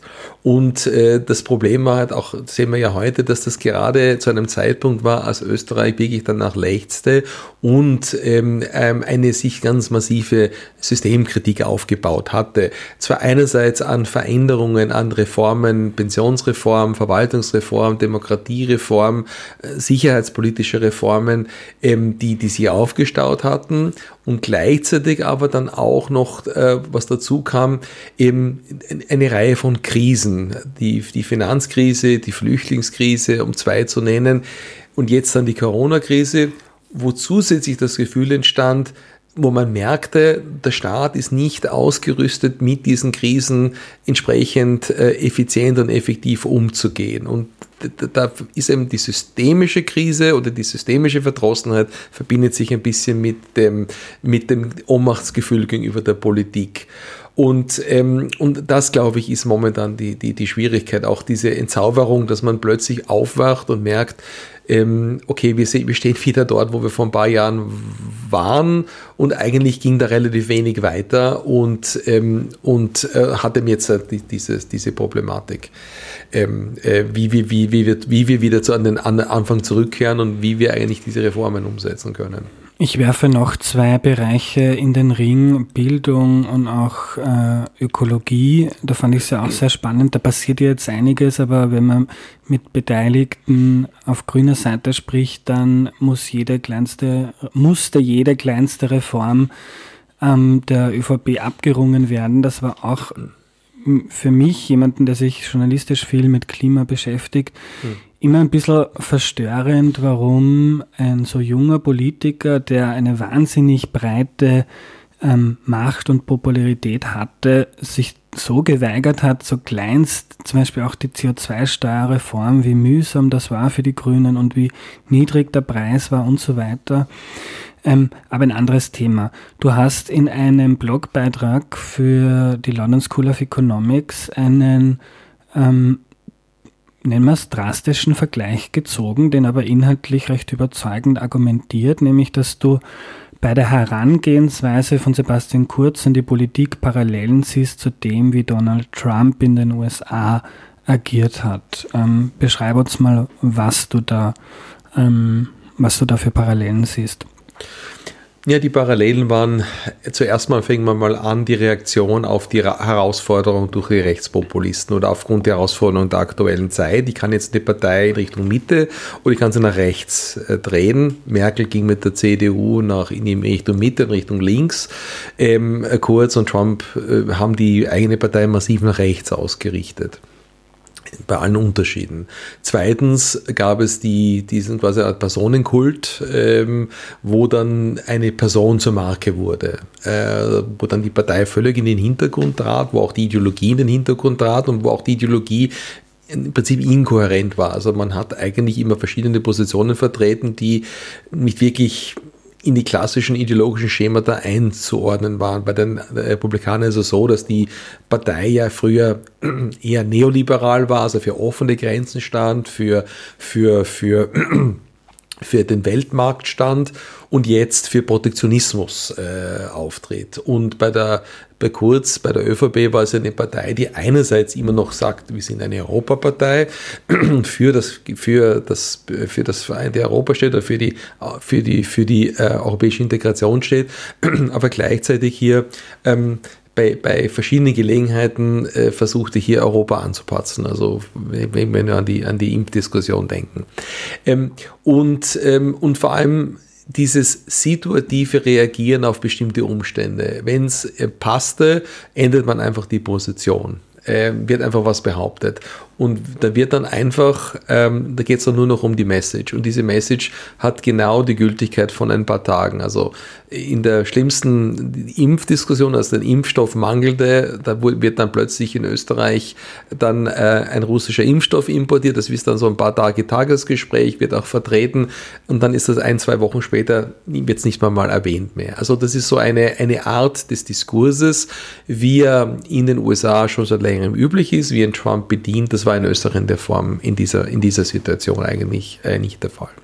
Dann haben wir eine, eine Ausrichtung von einer engen Gruppe von Verschworenen auf ähm, den, den, den, den Kanzler oder den, den Spitzkandidaten, auch eine parallele Kommunikationsstruktur, wie wir das dann auch bei Donald Trump hatten. Auch da ja, gab es ja welche in der eigenen Partei, die sich nicht sicher waren, die eigentlich nicht sehr glücklich waren, die sich auch plötzlich ähm, dann die keinen Einfluss mehr hatten und äh, da da gab es dann eben diese, diese Kreise im Inneren, die aber nicht Prinzip der Partei, sondern eigentlich diesem, der, Person Kurz oder der Person Trump unmittelbar verpflichtet waren, teilweise an persönliche Loyalitäten und, und, und, und ähm, letztlich ähm, eben diese äh, kultartige Ergebenheit, dass wenn dann Kritik auftaucht, dass man sich dieser Kritik nicht stellt, sondern dass man halt als Opfer dann spielt, dass man dann halt sagt, naja, ähm, die, die, die, die Untersuchungsrichter oder die, die hier äh, gegen mich ermitteln, das sind nicht alles Feinde, das sind jetzt äh, vom, vom politischen Gegner, werden die auf mich angesetzt und ähnliches wurde ja auch behauptet, was die Staatsanwaltschaft betrifft. Also das sind natürlich alles, das, wo der Rechtsstaat dann quasi nicht mehr sakrosankt ist und wo man dann versucht, Dinge mit Symbolik aufzuladen, die an sich nicht fundamental politisch sind. Ob das jetzt das Maskentragen ist in den USA, aber hier ist eben die Ermittlungen der Staatsanwaltschaft wurden dann plötzlich parteipolitisch verächtlich gemacht. Ähnlich wie in den USA Ermittlungen gegenüber Donald Trump auch vom FBI plötzlich ver ver verächtlich gemacht wurden. Das sind halt gewisse Parallelen, die in der Form in Österreich, äh, glaube ich, ein Novum darstellten. Und lag das an den ähm, am Charakter, an der Persönlichkeit der handelnden Figuren oder ist das eine strategische, äh, gut überlegte Antwort auf politische Veränderungen, dass das jetzt auch so in Österreich gegeben hat, zumindest für ein paar Jahre. Ja, also ich, ich äh, bin natürlich jetzt nicht der Mensch, der, der den Charakter von Personen beurteilen möchte oder kann. Mhm. Wenn ich natürlich jetzt äh, Kurz, an Kurz denke und äh, Mitterlehner zitiere, dann sagt der Mitterlehner sehr deutlich, dass Kurz über sich selber gestolpert ist. Das ist auch der Eindruck, den ich jetzt habe. Einfach, der, der, es war ein junger, ein, ein junger, sehr erfolgreich, eine junge, sehr erfolgreiche Person die vielleicht jetzt der Tragweite der Entscheidungen und des geschichtlichen Gewichts da dessen nicht wirklich bewusst war und so in dieser unerträglichen Leichtigkeit des Seins äh, bereit war, einfach Dinge zu tun, die vielleicht ein anderer, auch mit einem anderen Zugang zu, zur geschichtlichen Verantwortung, zur politischen Verantwortung in der Form nicht getan hätte. Und das scheint ja nicht nur an einer Person, sondern eine Gruppe von Personen, die halt hier relativ befreit von diesen ähm, von diesen Verantwortungszwängen hier agiert haben und das Ganze so ein bisschen wie ein Spiel offenbar auch dargestellt haben. Das zumindest scheint sich mir diese Kommunikation in den Chats so darzustellen und die auch sichtlich nicht darunter litten. Also wenn ich jetzt, äh, ich meine, also wenn ich jetzt Kirchenvertreter wäre, dann quasi so der, der, der Druck plötzlich da mal, da macht die Kirche äußert Sorgen über die Flüchtlingspolitik, dass dann also hier quasi ein Erpressungsversuch gestartet wird, dass da Leute verächtlich gemacht werden äh, das sind einfach, einfach ähm, das kann man, das können wir jetzt nicht sagen, das ist einfach eine Strategie, die unserer Zeit entspricht. Ich glaube, das ist schon eine Strategie und eine Handlungsweise, die in gewissen, äh, gewissen Charaktereigenschaften und gewissen ähm, politischen Vorstellungen entspricht, die aber, ich würde das jetzt nicht verallgemeinern für eine Zeit. Ich glaube, das mhm. ist wirklich an diesem Personenkreis auch festzumachen. Ja. Ich verfolge jetzt eigentlich schon längere Zeit die, die Politik in den USA nicht so genau, aber warum ich auch frage, ist, weil mich interessiert, ob diese Trumpschen Dimensionen in der österreichischen Politik, ähm, ob man die jetzt wieder Jetzt ist ja ganz unabhängig davon, wo man politisch steht. Ich glaube, das, wofür Trump zumindest in, in diesen Dimensionen steht, ähm, kann man als Demokrat und einfach auch als, als decent human being ähm, für verwerflich halten. Diese, diese Trumpsche Dimension, ist die dann mit kurz weg oder was man, ich glaube, in den USA auch bei den Republikanern gesehen hat, auch wenn Trump weg ist, dass viele ähm, politische, also Parteikollegen von Trump gesehen haben, okay, das funktioniert, das kommt an. Da hat sich, da war nicht nur ein, ein Mensch, der das gut konnte, sondern hat sich auch was in den Medien verändert und generell in den Strukturen im Land. Und drum ist vielleicht Trump weg, aber der nächste Trump wartet nur um die Ecke. Ähm, ist das so und ist oder und wie ist da der Vergleich mit Österreich? Ja, ich würde, das ist, sind sicher große Unterschiede. Also ich mache mir konkret große Sorgen. Ich glaube, die größte Bedrohung für unsere Zivilisation und für unser Leben ist, ist nicht Corona, äh, sondern ist momentan mm, kurzfristig oder mittelfristig die Wiederwahl von Donald Trump. Das würde die westliche Staatengemeinschaft und die amerikanische Demokratie vor Herausforderungen stellen, die wir in der Form nicht hatten.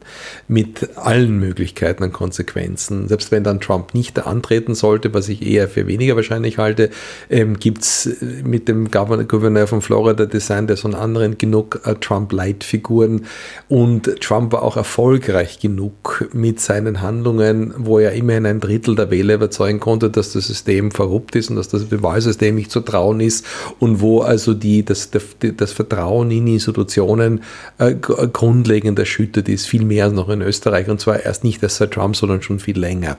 Daher kann man es auch nicht vergleichen. Ein Zwei-Parteien-System ist auch nicht äh, zu vergleichen mit einem, mit einem Mehrparteiensystem, weil einfach das, die Macht sich mehr dezentralisiert.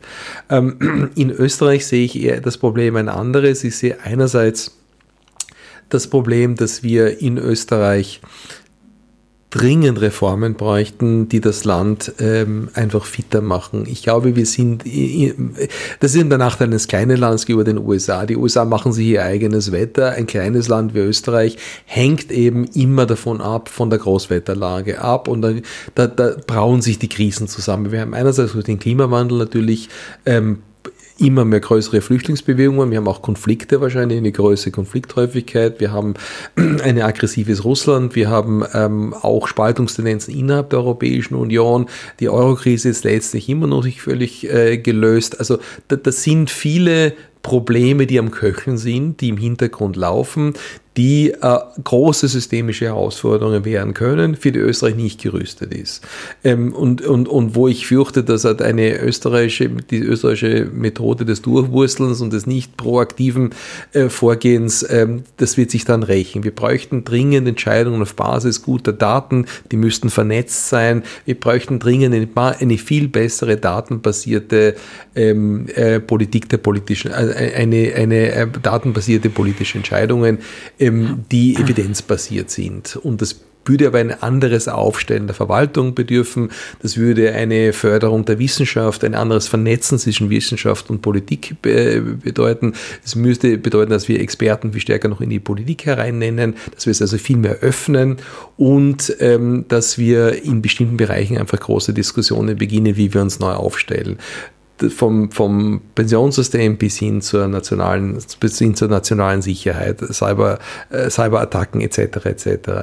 Ähm, und das würde ja nicht von heute auf morgen zu reformieren, sondern da bräuchte es einfach einen populären Politiker, der einfach die, das mal die Diskussion beginnt, dass man einfach darüber mal nachdenken beginnt und in der Bevölkerung verankert, aha, da gibt es Themen und das müsste man lösen, da gibt es verschiedene Lösungsansätze. Das ist ja ein langfristiger Prozess und ähm, davon ist momentan nichts zu merken. Und ich fürchte, irgendwann, wenn diese Krise Krisen auf uns zukommen und dann werden wir wieder sehr ad hoc auf die Schnelle versuchen, da irgendwie mit Durchwursten umzugehen.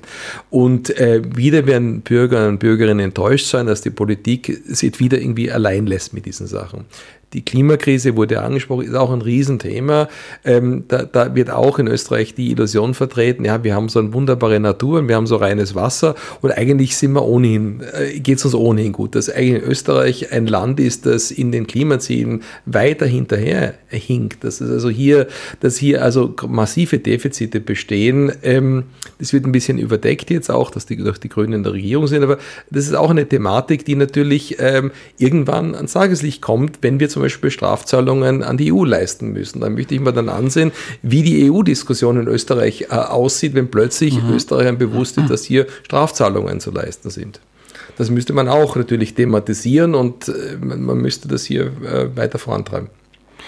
Ähm, jetzt artet das dann gleich zur kollektiven Therapie für uns Österreich, politische Beobachter in Österreich auf. Aber ich, ich würde die These aufstellen, dass die Wahrscheinlichkeit, dass diese Dinge passieren und diese Debatten in Österreich geführt werden, in Österreich gerade nicht gestiegen ist. Wenn man sich anschaut, die FPÖ driftet irgendwie völlig ab. Die SPÖ ist innerlich ziemlich äh, ja, nennen wir es gefordert. Und jetzt ist die ÖVP nach vier Jahren ähm, Kurz, Kanzler Kurz, ähm, auch auf einem Selbstfindungstrip wahrscheinlich. Also das bleiben wahrscheinlich in Österreich, äh, ja, nennen wir es positiv, für politisch Interessierte auch interessante Zeiten. Ja, genau. Das, ist, das führt uns wieder zu dem Punkt zurück. Wenn wir einfach mit unserer Zeitmaschine ein paar Jahre zurückgehen, dann äh, hätte es eben hier einen populären Kanzler gegeben, der sich ja ein oder zwei dieser Themen verschreiben hätte können und der das Potenzial und die Kapazität gehabt hätte, irgendwo einen Teil dieser Reformen zu beginnen und das mal zu thematisieren. Also das ist ja, ähm, da glaube ich, diese Chance wurde eben versäumt und das sieht man aber auch, dass es zumindest im Prinzip möglich gewesen wäre. Dass wir jetzt wieder dort sind, wo wir halt vorher waren, ist eben der Situation geschuldet, aber es zeigt uns auch, es ist nicht prinzipiell unmöglich, sondern es ist in der Lage für Leute, die extrem gut kommunizieren können, die in der Lage sind, hier breite Bevölkerungsschichten zu, nicht nur zu erreichen, sondern auch zu überzeugen, dass sie in der Lage sind, das auch zu, doch zu lösen, die mitzunehmen. Ich meine, man muss einfach sagen, alle großen Reformen in der Geschichte waren immer unpopulär. Das ist einfach so. Denken wir an den Marshallplan. Der Marshallplan war extrem unpopulär in den USA. Wieso sollen amerikanische Steuerzahler 70 Milliarden Dollar, nachdem sie schon den ganzen Krieg finanziert haben, äh, noch einmal äh, ihren ehemaligen Feinden geben, damit die dann quasi eine Konkurrenz zu den USA werden? Und trotzdem mussten halt Politiker auftreten und haben halt Leute überzeugt, dass das im Sinne der Sache ist. Das ist eben die Aufgabe von Leadership. Das sind wir eben Menschen überzeugt von Dingen, die auf den ersten Blick nicht populär sind, weil sie langfristig möglich sind. Und wer kann das machen? Der, der populär ist, der, der rhetorisch gut auftreten kann, der, der eine relative Mehrheit hat. Und das ist einfach so. Ähm, ich würde gerne den, den Kurzbogen schließen, noch mit einem kleinen Rückblick. Du hast eh gesagt, Kurz musste auch Klientelpolitik machen, also für Unternehmer, Vermögende ähm, Reformen machen, damit er seine eigene Basis stärkt. Ähm, und hast dann gesagt, dass trotzdem viel von dem, was nach außen kommuniziert wurde, real nicht stattgefunden hat. Also und vor allem der neue Stil, der ihm ja, wie du gesagt hast, stärker dabei geholfen hat, die Wahl zu gewinnen, als jetzt ein rechter Migrationsdiskurs. Ähm, aber es gab nicht nur in der, in der Wirtschaftspolitik Reformen für äh, das Klientel, das Kernklientel der ÖVP. Ähm, hast auch angesprochen, ähm, nicht, oder haben wir vor, bevor das Mikro an war, haben wir darüber gesprochen, ähm, auch in der Sozialpolitik sind Dinge passiert. Also man kann jetzt nicht zurückschauen auf die Ära kurz und sagen, der hat nur geredet und es hat sich real nichts verändert, sondern es sind schon auch Dinge verändert worden in dieser Zeit. Was ist im Sozialbereich passiert und warum erinnert dich das auch ein bisschen an die Situation in den USA? Gut, vielleicht zum, zum ersten Mal, natürlich sind Dinge auch passiert und gibt es auch Gesetze, aber das ist immer passiert. Auch äh, der Regierung, die Regierung Feimann hat Gesetze auf den Weg gebracht. Also wenn es nur darum geht, äh, Gesetze zu verabschieden oder irgendwelche Dinge zu tun, dann hätte man ja die große Koalition nicht beenden müssen. Da ist ja auch relativ viel passiert. Also das ist ja nicht der Anspruch. Der Anspruch man wird ja gemessen an den Versprechen und an den Aussagen. Und große Versprechen brauchen auch große Beweise oder gibt es auch große Erwartungen. Und dann man wird an den Erwartungen gemessen und man wird gemessen an den Versprechungen und an den Vermessungen an den Mehrheiten, die man hat. Und relativ an denen ist es halt äh, zu wünschen übrig.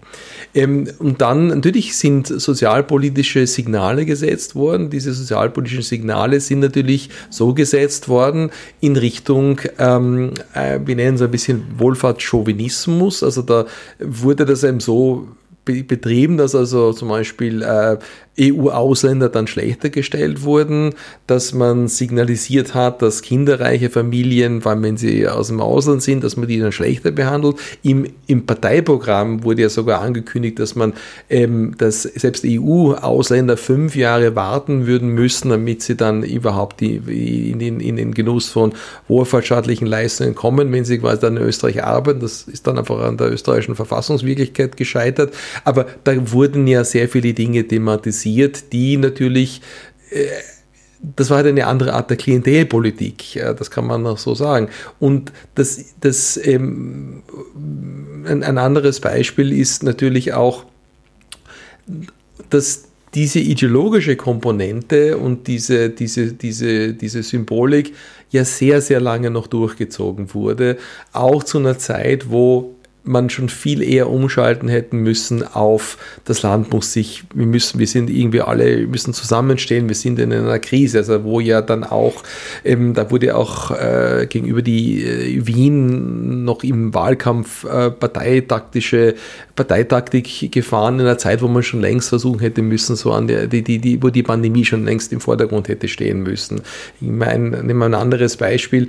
Ähm, ähm, wenn ich jetzt weiß, ich habe eine, fast eine Million muslimischer Bürger in Österreich und ist mir wichtig, dass die alle impfen gehen. Muss ich in demselben Jahr eine Islamlandkarte machen, wo ich quasi dann die dann aus, wo ich dann islamische äh, Kultstätten ausweise und dann die Diskussion habe, ob die jetzt äh, nicht eine Gefährdung darstellen oder versuche andere Signale zu setzen. In, in, schon in der Zeit, wo ich quasi die, will, dass die Leute zum Impfen gehen. Also das sind so Dinge, die, wo man sich halt fragt, musste diese Politik zu dieser Zeit so gefahren werden und was hat man dann davon? Also da, da ist dann schon die Frage der, der, äh, wie, des Judgments, also das, wie, wie, wie, man das, äh, wie man das von der Regierung aus sich das, wie man sich das vorgestellt hatte. Und ich glaube, diese diese, diese extremen, die, diese, diese, diese Unerbittlichkeit in dem, das ist vielleicht auch eine neue Qualität im Österreich und das erkennt man auch eher aus dem amerikanischen Kontext. Da hätte man eher eine konziliantere ähm, Position erwartet, vielleicht so wie wir es jetzt auch die Signale, die wir von Kanzler Nehammer sehen, die die ja auch, ist ja auch ÖVP und jetzt nicht eine ganz andere ÖVP, aber wo doch deutlich andere Akzente gefahren werden. Und da sieht man eben schon den Unterschied, die, der hier an der Person ist, wo es sich die handelnden Personen teilweise noch die gleichen sind, aber der Kopf ist ein anderer. Letzte Frage zu Sebastian Kurz, die mich vor allem als Journalist interessiert. Ähm, jetzt waren auch die, die Medien meiner Meinung nach von diesem neuen Politikertypus ein bisschen überfordert. Ähm, wie hast du die mediale Debatte um Kurz und seine Reformen, Inhalte, seine Kommunikation verfolgt? Und gibt es Dinge, die ähm, die Medien, wenn wieder so jemand aufs politische ähm, Tapet kommt, äh, besser machen können? Besser kann man es immer machen, aber ich glaube, es ist grundsätzlich schwer. Ich würde also hier keine sehr hohen Erwartungen hegen, weil natürlich populäre Politiker, Stichwort Haider, Stichwort Kurz, ähm, einfach verkaufen Auflage, sind natürlich faszinierend und die muss man präsentieren und, äh, je mehr, und die leben aber davon, dass sie präsentiert werden. Also nach dem Motto, egal ob die was Schlechtes, was Gutes schreiben, sie schreiben was über den und das ist das, das ist das Zentrale. Und ich glaube einfach, äh, bei Kurz kommt dann noch die ganze Sache der Medienförderung mit dazu. Das ist dann, dann noch ein, ein eigener Punkt und die Inszenierung. Aber ich meine, als Person ist er sicher eine faszinierende Person und das Faszinosum steigert die Auflage und man schaut hin und das ist auch die der Verbindung zu Trump einfach. Das ist ganz klar. Und ich glaube, dass ähm, die, das ist ja wahrscheinlich, wenn das wieder passiert, das wird irgendwie dann anders ablaufen, dass dann auch die Medien wieder auf falschen Fuß erwischt werden. Man muss das auch mal von der Mechanik her auch durchschauen. Das ist ja auch extrem schwierig.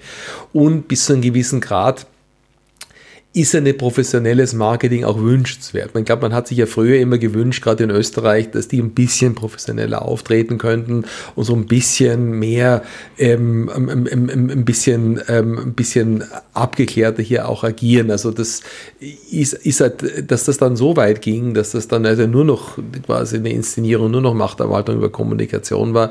Das war sicher am Anfang auch nicht so äh, evident. Ich, da hat man auch sicher geglaubt, ähm, da würde dann würde schon inhaltlich mehr kommen. Das ist halt am Anfang notwendig, um dann eben inhaltlich doch große Reformen durchziehen zu können. Und ähm, mir haben ja auch Leute aus Ministerien erzählt, dass sie davon überzeugt waren und auch ähm, teilweise hier äh, Strategiepapiere vorbereitet, vor denen sie dachten, dass sie durchaus im Interesse einer konservativen Regierung seien, ähm, im Innenministerium oder auch im Verteidigungsministerium, aber dass dann eigentlich kein Interesse an diesen, an diesen inhaltlichen Agenten war, weil das eigentlich kein Thema war. Hm. Und du bist fast lieb zu uns Journalisten, weil du, äh, was, mich, was mir aufgefallen ist im, im medialen Diskurs ist, äh, das, was du erzählt hast, diese, da macht man ein paar Moscheen zu und dann sind sie drei Tage später wieder offen, weil es nur ein PR war, dann sagt man, man kauft Sputnik und es passiert nichts und so weiter. Also ganz so viele dieser kleinen Hölzerl, die hat ja kurz nicht nur in sozialen Medien posaunt, sondern sind auch mhm. immer von den Medien aufgenommen worden. Gleichzeitig, wenn der Kanzler eines Landes sagt, dass er jetzt irgendeinen Impfstoff aus Russland kauft, dann kann man nicht sagen, ja, das ignorieren wir. Ähm, und gleichzeitig gibt es natürlich auch in Medien ähm, strukturelle Gegebenheiten wie, dass man Geld verdienen muss und dass man Quoten braucht oder Klicks, Werbung verkaufen muss und ähm, sich schwer tut an diesen, diesem Hölzerl werfen, dass da die Marketingmaschinerie von Kurz ähm, betrieben hat, zu widerstehen. Mhm. Aber ein anderes Thema, noch eine Nachfrage zu, ich glaube von vor einer Stunde, mhm. habe ich mir aber aufgeschrieben, weil ich es sehr spannend fand. Du hast gesagt, die Strategie der Ausgrenzung der, mhm. der radikalen Rechten. Erste Frage, ist mhm. die FPÖ radikal rechts, rechtsradikal und wie definierst du das? Mhm. Und zweitens, ähm, unabhängig davon, ähm, wäre die Ausgrenzung der FPÖ auch in Österreich ähm, eine für die, F äh, für die ÖVP und die SPÖ, für die beiden ist ja relevant, eine, ähm, ein gangbarer oder ein, ein strategisch sinnvoller Weg? Gut. Zwei gute Fragen. Also die, die, zum ersten Mal unterscheiden wir extrem und radikal. Radikal kommt von der Radex der Wurzel, ist quasi dogmatisch am Dogma kleben. Ich kann ein radikaler Demokrat sein, da bin ich extrem, bin ich äh, radikal an den demokratischen Prinzipien interessiert. Wenn ich radikal rechts bin, bin ich radikal an rechten ähm, politischen Eigenschaften interessiert. Das ist natürlich hier, ähm, also rechts ist man nationalistisch und nativistisch, ähm, autoritär, ähm, traditionalistisch, also in einer sehr unerbittlichen Version, daher radikal unterscheiden wir von extrem. Ein Extremer ist gewaltbereit und antidemokratisch. Daher sollte man nicht rechtsradikal mit rechtsextrem. Nazis sind rechtsextrem, Pegida ist rechtsextrem. Die rufen, also wenn eine Veranstaltung ist, wo die deutsche Kanzlerin Merkel da abgebildet wird mit einer Schlinge um den Kopf, dann ist das ein Aufruf zur Gewalt, ist es klassisch rechtsextrem wenn eine Partei zur Wahl antritt und sagt, wählt die Veränderung, werft die dann voraus, wir sind besser, dann ist es äh, und halt anti, anti, anti äh, vertritt, aber das auf demokratische Weise vertritt, dann ist sie rechtsradikal. Und rechtsradikale Parteien sind sind ähm, äh, erlaubt und, und äh, ist ein Teil des Spektrums der Demokratie. Rechtsextreme sind natürlich in Teilen Europas verboten. Zum Beispiel die Goldene Morgenröte in Griechenland ist eine klassische rechtsextreme Partei. Pegida wäre rechtsextrem. Neonazis sind rechtsextrem. Und, oder Hooligans wären rechtsextrem. Das, das muss man unterscheiden. Und äh, das heißt, diese rechtsradikalen Parteien und die Rechtspopulisten sind dadurch demokratische Parteien, aber am rechten Rand des Spektrums. Okay, rechtsradikal und rechtspopulistisch, der Unterschied. Eine populistische Partei ist ganz einfach zu definieren. Eine Populist, egal ob er rechts, Mitte oder links ist, sagt, es gibt eine korrupte Elite und auf der anderen Seite gibt es ein gutes Volk und die korrupte Elite betrügt permanent das Volk. Und Populisten haben auch ähm, seine Art, wir nennen es ein manichäisches Weltbild, so ein binäres Weltbild. Alles ist schwarz und weiß, es gibt keine Kompromisse. Also eine, eine Partei, die sagt, korrupte Elite, einheitliches gutes Volk. Und das Volk hat einen, einen, einen generellen Willen, einen gemeinsamen Willen. Und wenn du einen anderen Willen hast, gehörst du nicht zum Volk dazu. Dann bist du quasi ein Außenseiter. Elite, Volk, äh, binäre Weltsicht, das sind klassische Populisten.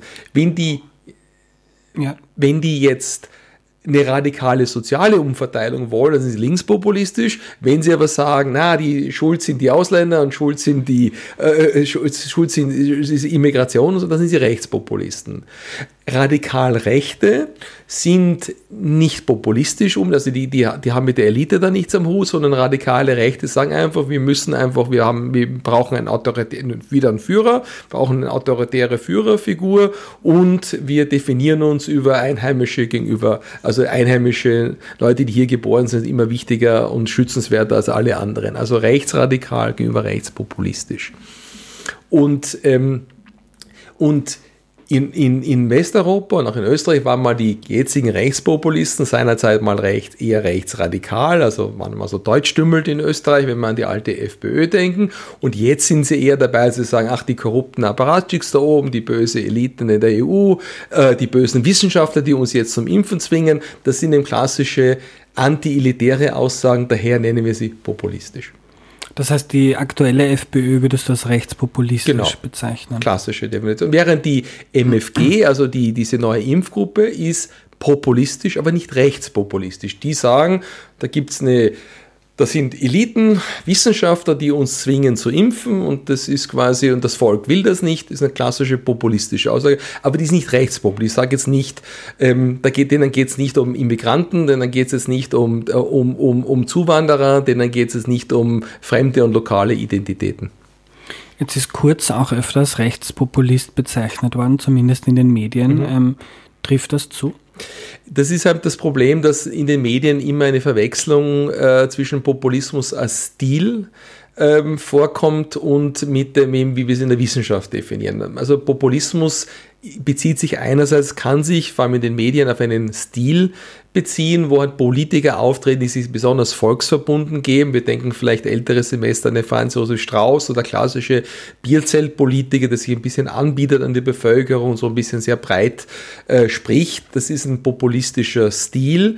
Ähm, der ist aber so alt wie die Demokratie. Den, den gab es ja schon im Römischen Reich und das ist ein Teil auch der amerikanischen Politik und der stellt auch keine Gefahr für die Demokratie dar, weil es ihm immer schon gibt. Das sind einfach eine Art, sich ein bisschen anbieten am Volk und andere sind abgehoben abgehobener.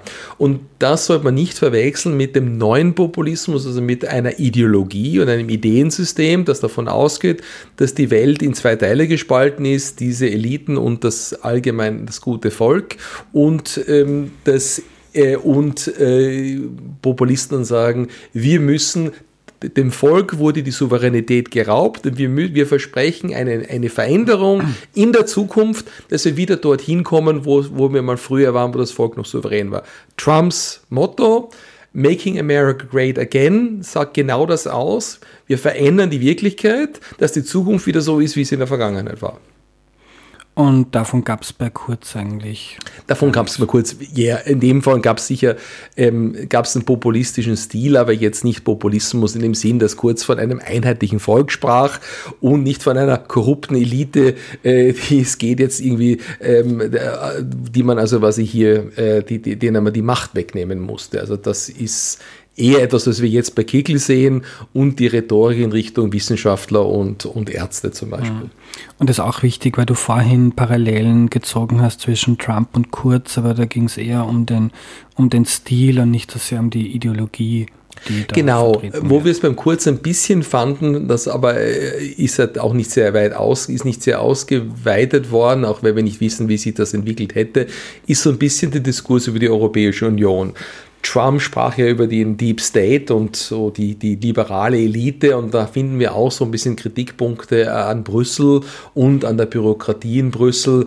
Ähm, das kann man auch schon in diese Richtung interpretieren. Da gibt es irgendwie so eine, eine, eine, Elite, die sich das, die Macht aufteilt und die Mitgliedsländer leiden darunter. Also da, da muss man, da müsste man differenzieren und, und aber in, in der Hinsicht ist das vielleicht nur in Ansätzen dann auch ideologisch vorhanden.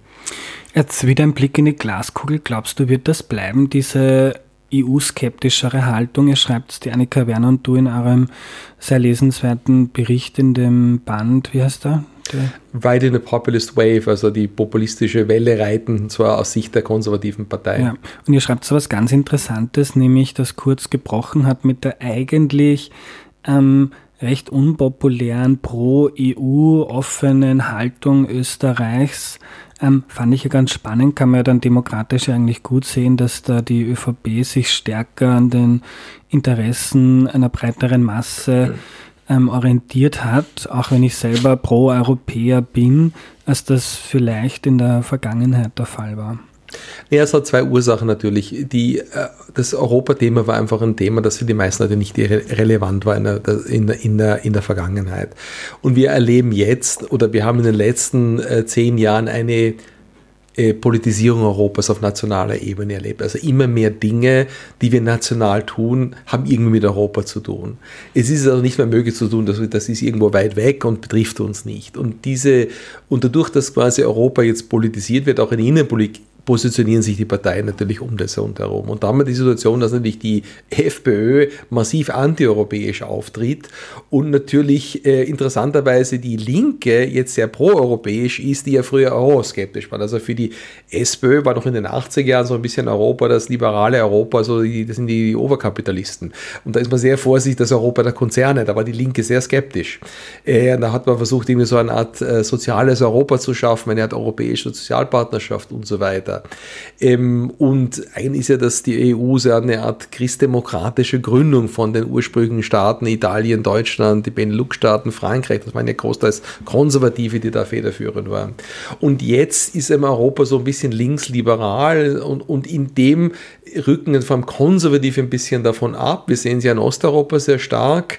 Die fühlen sich von liberalen Werten so ein bisschen überfordert und das färbt natürlich auch auf die Konservativen hier ab, einerseits und andererseits natürlich eben ist, ist diese Marktliberalität und ist natürlich auch die Möglichkeit hier im eigenen Land regulierend einzugreifen, also diese Grenzen, das ist natürlich für Regierungen teilweise frustrierend, weil die ja ihre Wählergruppen bedienen müssen. Und gleichzeitig ist aber Europa auch immer für Regierende Wunder, wenn man sich natürlich auch ausreden kann auf Europa und sagen, wir möchten ja nicht machen, wir sind leider gezwungen, aufgrund der Situation in Europa so zu handeln.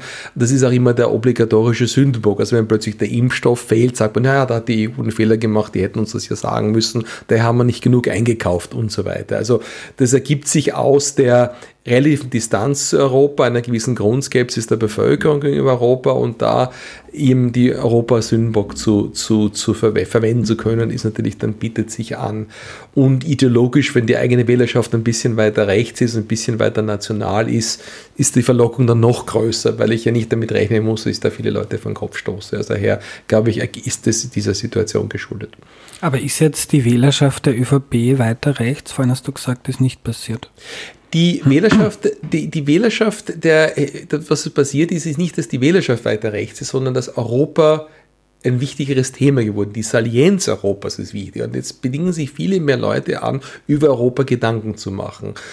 Während früher war das ein Non-Thema oder ein viel mhm. weniger ein Thema und daher muss die Partei mit dem jetzt anders umgehen und vor allem auf, auf, auf auf Landesebene oder im, im, im, in, den, in, den, in, den, in der Ebene sozusagen, da, da wird Europa auch großteils nicht verstanden. Also es ist so komplex und so weit weg teilweise, aber dennoch so wichtig, dass schon aus dem Nichtverstehen Europas eben ähm, Problemfelder entstehen, wo es dann einfach sehr leicht ist, Europa einfach zu kritisieren. Und als natürliche Regierungspartei in den meisten Bundesländern, aber jetzt auch natürlich an ÖVP seit über 30 Jahren der Regierung, ist natürlich dann Europa auch der Reibebaum. Und in der Konstellation ähm, ist es natürlich für eine Partei dann leicht zu sagen, naja, eigentlich sind die schuld oder eigentlich könnten die das besser machen. Während die Opposition ist deutlich europhiler geworden, weil sie sich an Europa reiben müssen. Und das, glaube ich, ist, dieser, mhm. ist eher diesem Umstand geschuldet. Verstehe. Jetzt noch zur Frage, ob es für die ÖVP oder die SPÖ eine strategisch sinnvolle Entscheidung wäre, sich von der FPÖ klar abzugrenzen. Ähm, das wäre es natürlich in jedem Fall. Ähm, die, die, die, wir unterscheiden zwei Dinge hier. Wir unterscheiden, ähm, wir unterscheiden einerseits die Regierungsfähigkeit einer Partei und dann die inhaltliche Komponente. Also ob jetzt die ÖVP mit einer FPÖ eine Koalition macht, ähm, hängt einerseits davon ab, ob sich die Parteien, beiden Parteien auch unterscheiden, also doch unterschiedliche Wählersegmente ansprechen, um dann komplementär sich aufzustellen, hängt aber auch davon ab, ob die FPÖ sich so präsentiert, dass sie quasi koalabel ist, dass sie dann quasi Regierungspakt oder regierungsfähig ist.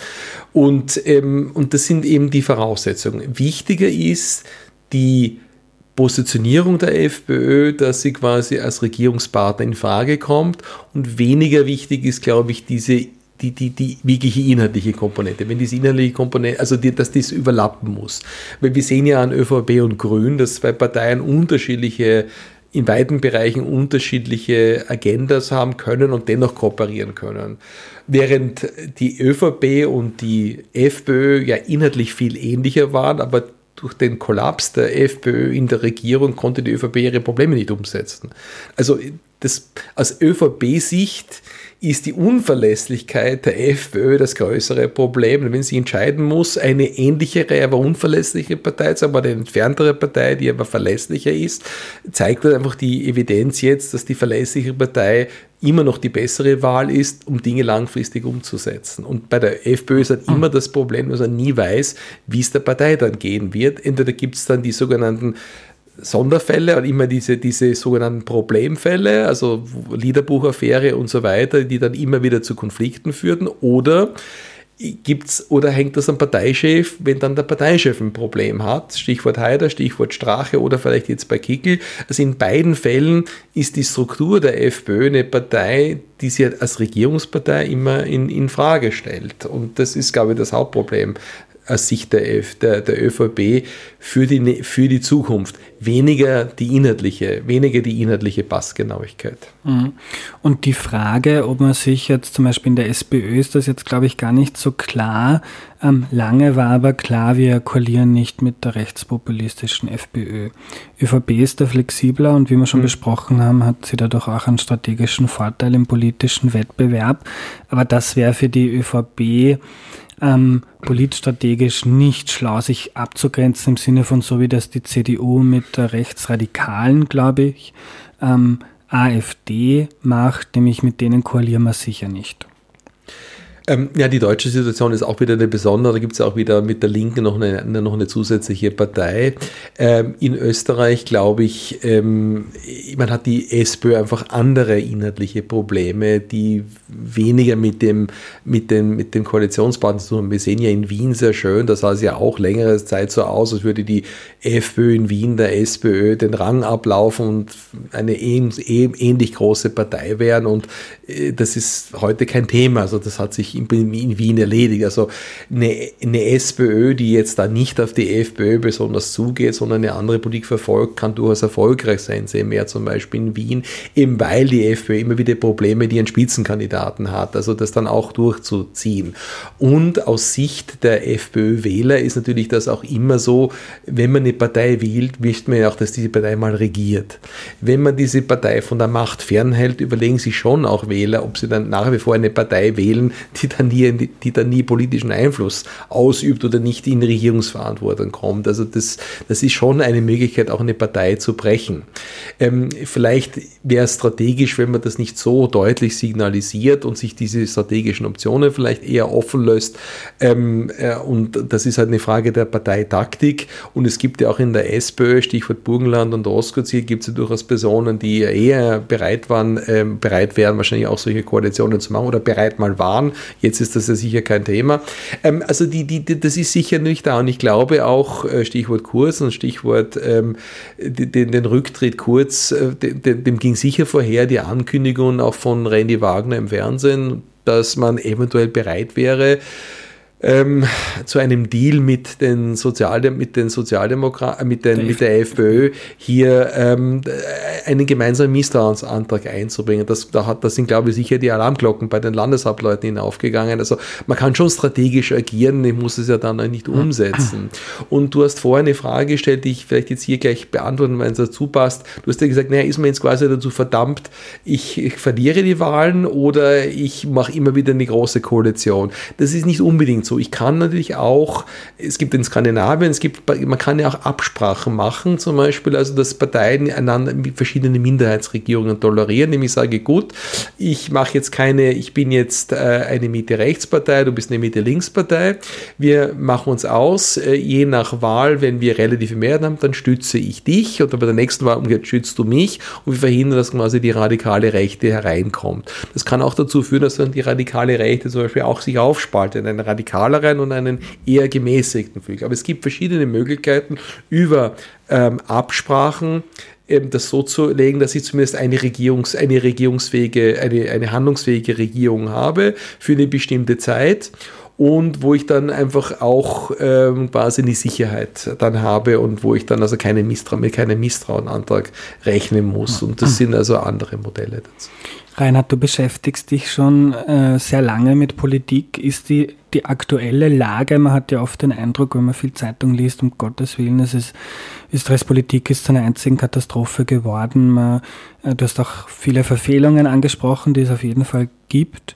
Ähm, ist die aktuelle politische Lage, ähm, auch mit den vielen verschiedenen Kanzler und Kanzlerinnen, die es gegeben hat in den letzten Jahren, ähm, in was für einer politischen Situation sind wir da gerade? Ist das normal für Demokratie? Da geht es halt jetzt ein bisschen hin und her und vielleicht war es sogar komisch, wie es vorher war, dass die SPÖ 30 Jahre durchgehend den Bundeskanzler gestellt hat. Ähm, haben wir politisch ein Problem oder ist das alles ganz normal in einer Demokratie? Also in der Demokratie sind solche Sachen natürlich nicht, nicht unnormal, also normal ist, wenn man Normalität an Häufigkeit misst, sind diese Dinge nicht sehr häufig, also ist das eher eine Ausnahme natürlich. Aber ist, wenn man jetzt Normalität sagt, ist das jetzt quasi eine große Staatskrise, dann ist es jetzt auch nicht die große Staatskrise. Ähm, es stimmt natürlich, dass während, ich glaube, in den 28 Jahren hatten die Deutschen, ähm, also die wir hatten ja jetzt in Österreich, habe ich äh, seit 2016 ja im Prinzip mit, wenn man kurz zweimal zählt, sieben Kanzler. In Deutschland hatte man in der Zeit eine Kanzlerin. Ähm, dann ist das natürlich ein, ein Hinweis auf eine große Instabilität. Andererseits kann man auch sagen, im Prinzip sind immer dieselben Parteien an der Macht. Also wir haben eigentlich, was die Parteiherrschaft betrifft, eine extreme Stabilität. Stabilität. Wir hatten ja vorher jahrzehntelang quasi eine große Koalition, da hatten wir kurz eine äh, türkis, äh, die, die, die, die schwarz-blaue Koalition, da hatten wir eine türkis-blaue Koalition. Also eigentlich jetzt erst mit grün-schwarz haben wir eine neue Regierungskonstellation. Also nicht die erste, ne, wie lange Zeit vor, hatten wir immer im Prinzip dieselben Parteien. Es gab zwar immer Kanzlerwechsel, aber das ist eigentlich relativ stabil. Ähm, wir haben auch im Prinzip äh, in Österreich eine Annäherung auf eine Art internationale Normalität, dass es zu einer Auffächerung des Parteiensystems kommt, dass wir also, also klassischen zweieinhalb Parteiensystem oder zwei Parteien sind mit einer schwachen dritten Partei, die halt um fünf Prozent immer hatte, halt jetzt im Prinzip mehr ähm, ähm, drei Mittelparteien haben und dann noch zwei kleinere Parteien haben. Das ist durchaus etwas, was wir in anderen Ländern finden. Was wir noch nicht haben in Österreich, ist zum Beispiel eine Aufspaltung der bürgerlichen. In, in den Niederlanden gibt es verschiedene bürgerliche Parteien, die dann halt auch kooperieren müssen. Aber diese Heterogenität ist durchaus äh, auch normal im, im internationalen Bereich und Diese Länder sind es aber gewohnt, wie man dann doch, wie man Regierungen schafft, die dann tragfähiger sind. Ich glaube, in Österreich muss man sich überlegen, dass wir mal eine Legislaturperiode zu Ende bringen und mal die Dinge auch abarbeiten. Ich glaube, das wäre so der Anspruch, hier mal ähm, und da sind wir halt jetzt in der Situation, dass wahrscheinlich äh, außer der FPÖ niemand wirklich an, an, Neuwahlen wahnsinnig interessiert ist. Vielleicht auch eher noch die SPÖ, aber im Prinzip sehe ich sicher nicht die Regierungsparteien. Aber das sollte man eigentlich mal, auf das sollte man es äh, anlegen. Ähm, also das selber ist nicht die große Krise. Äh, die große Krise oder die Krisenerscheinungen sind eher im Umfeld Österreichs und dass sie hereinspielen. Wir haben in Ungarn im Prinzip ein näher autoritäres System.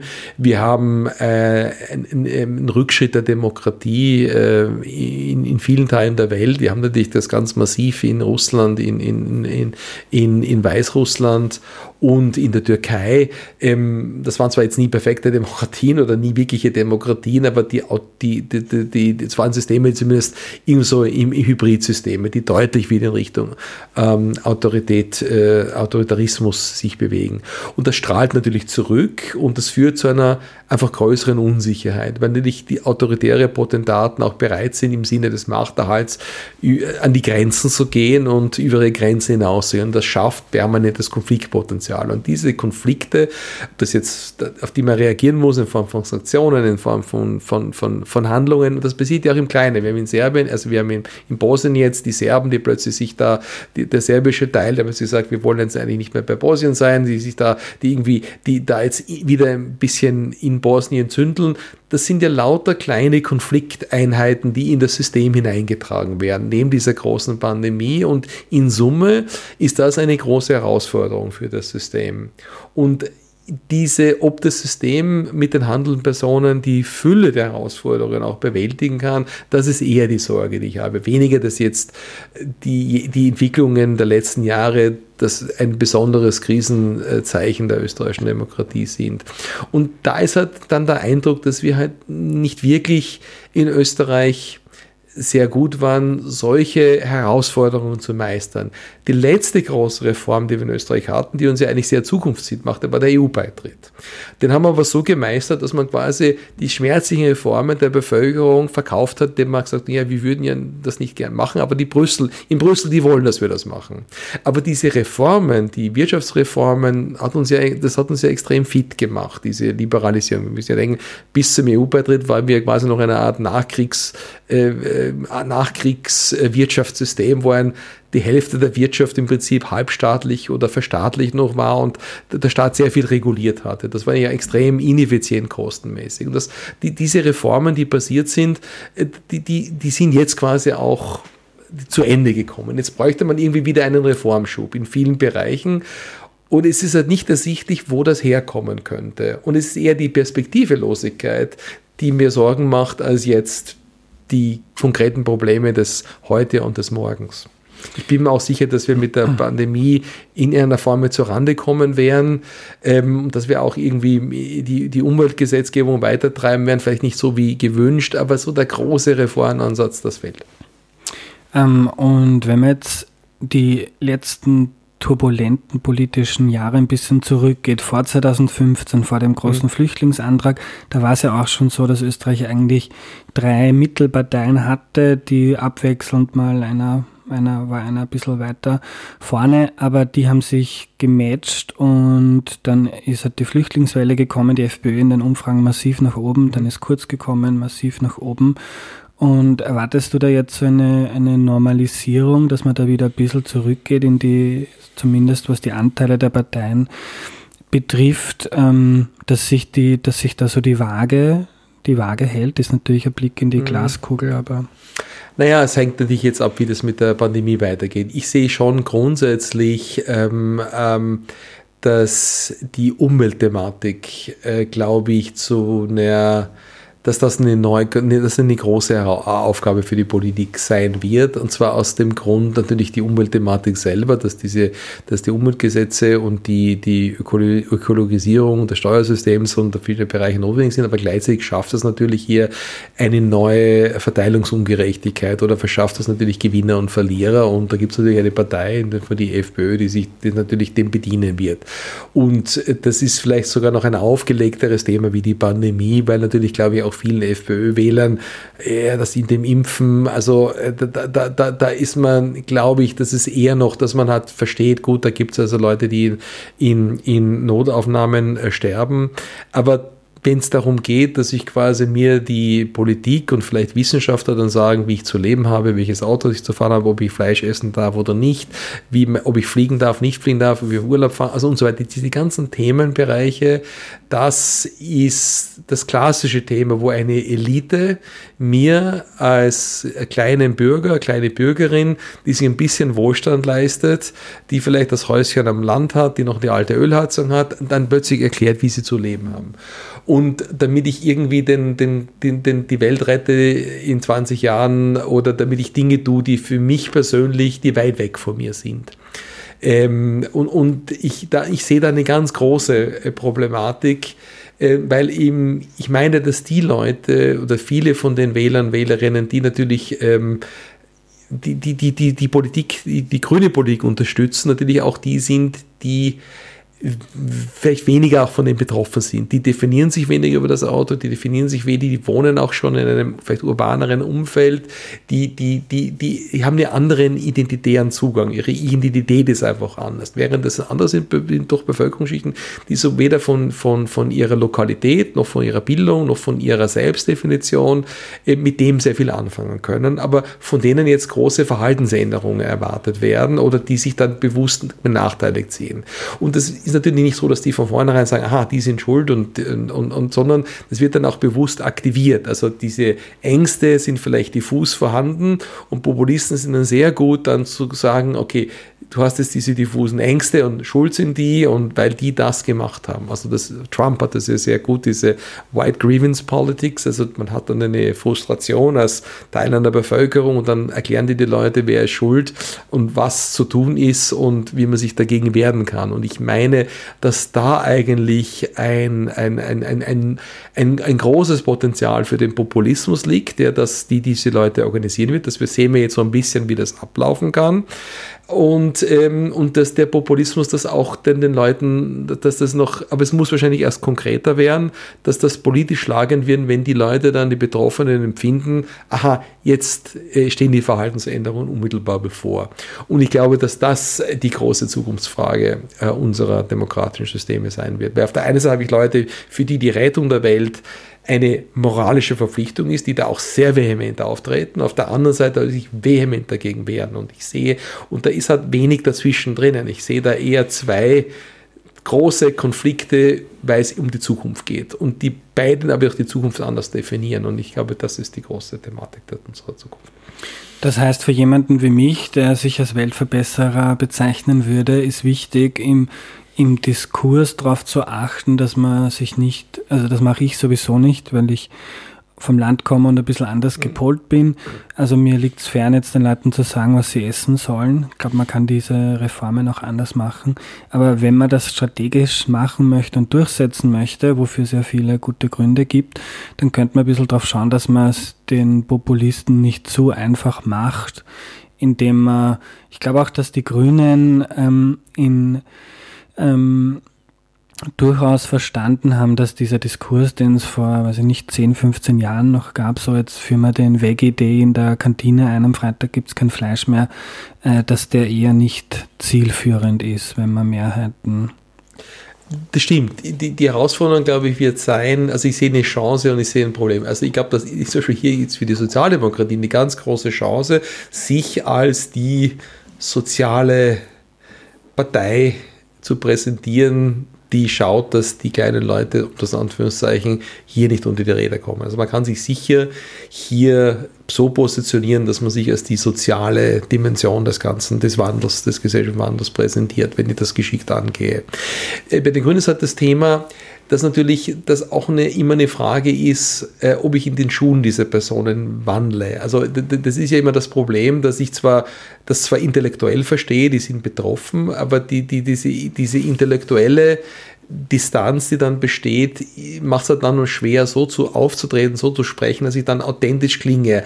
Das klingt dann halt so wie ein Bernie Sanders, der quasi den Bergarbeitern in West Virginia einen Wohlfahrtsstaat verspricht und von neuen Solaranlagen redet und der, der, der Berg, der, der Bergmann in West Virginia hat aber in erster Linie eine Angst hat, dass ihm seine Kohlengrube morgen geschlossen wird und, und, und dem das nicht glaubt, weil er, weil er einfach eine andere Sprache spricht. Und die Aufgabe wird sein, die Leute dort abzuholen. Und das ist nicht für die Sozialdemokraten, glaube ich, dennoch leichter, weil die Sozialdemokraten ja dennoch in dem Bereich Sozialen eine Marke haben und eine gewisse Authentizität haben, die vielleicht den Grünen genau in dem Bereich fehlt.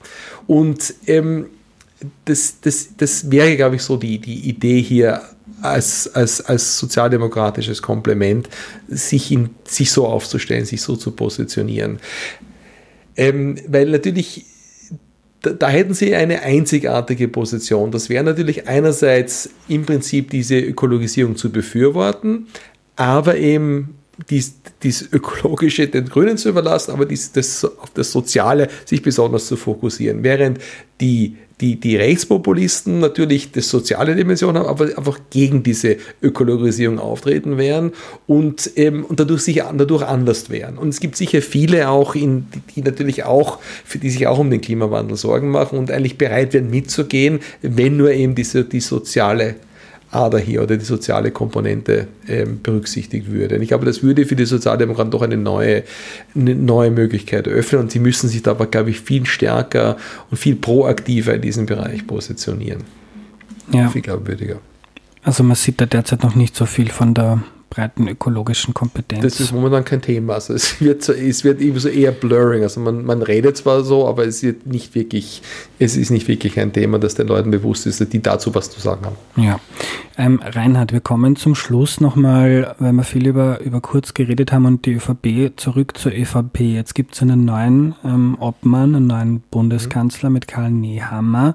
Ähm, in den medialen Kommentaren liest man so Back to the Roots, das ist wieder die alte ÖVP.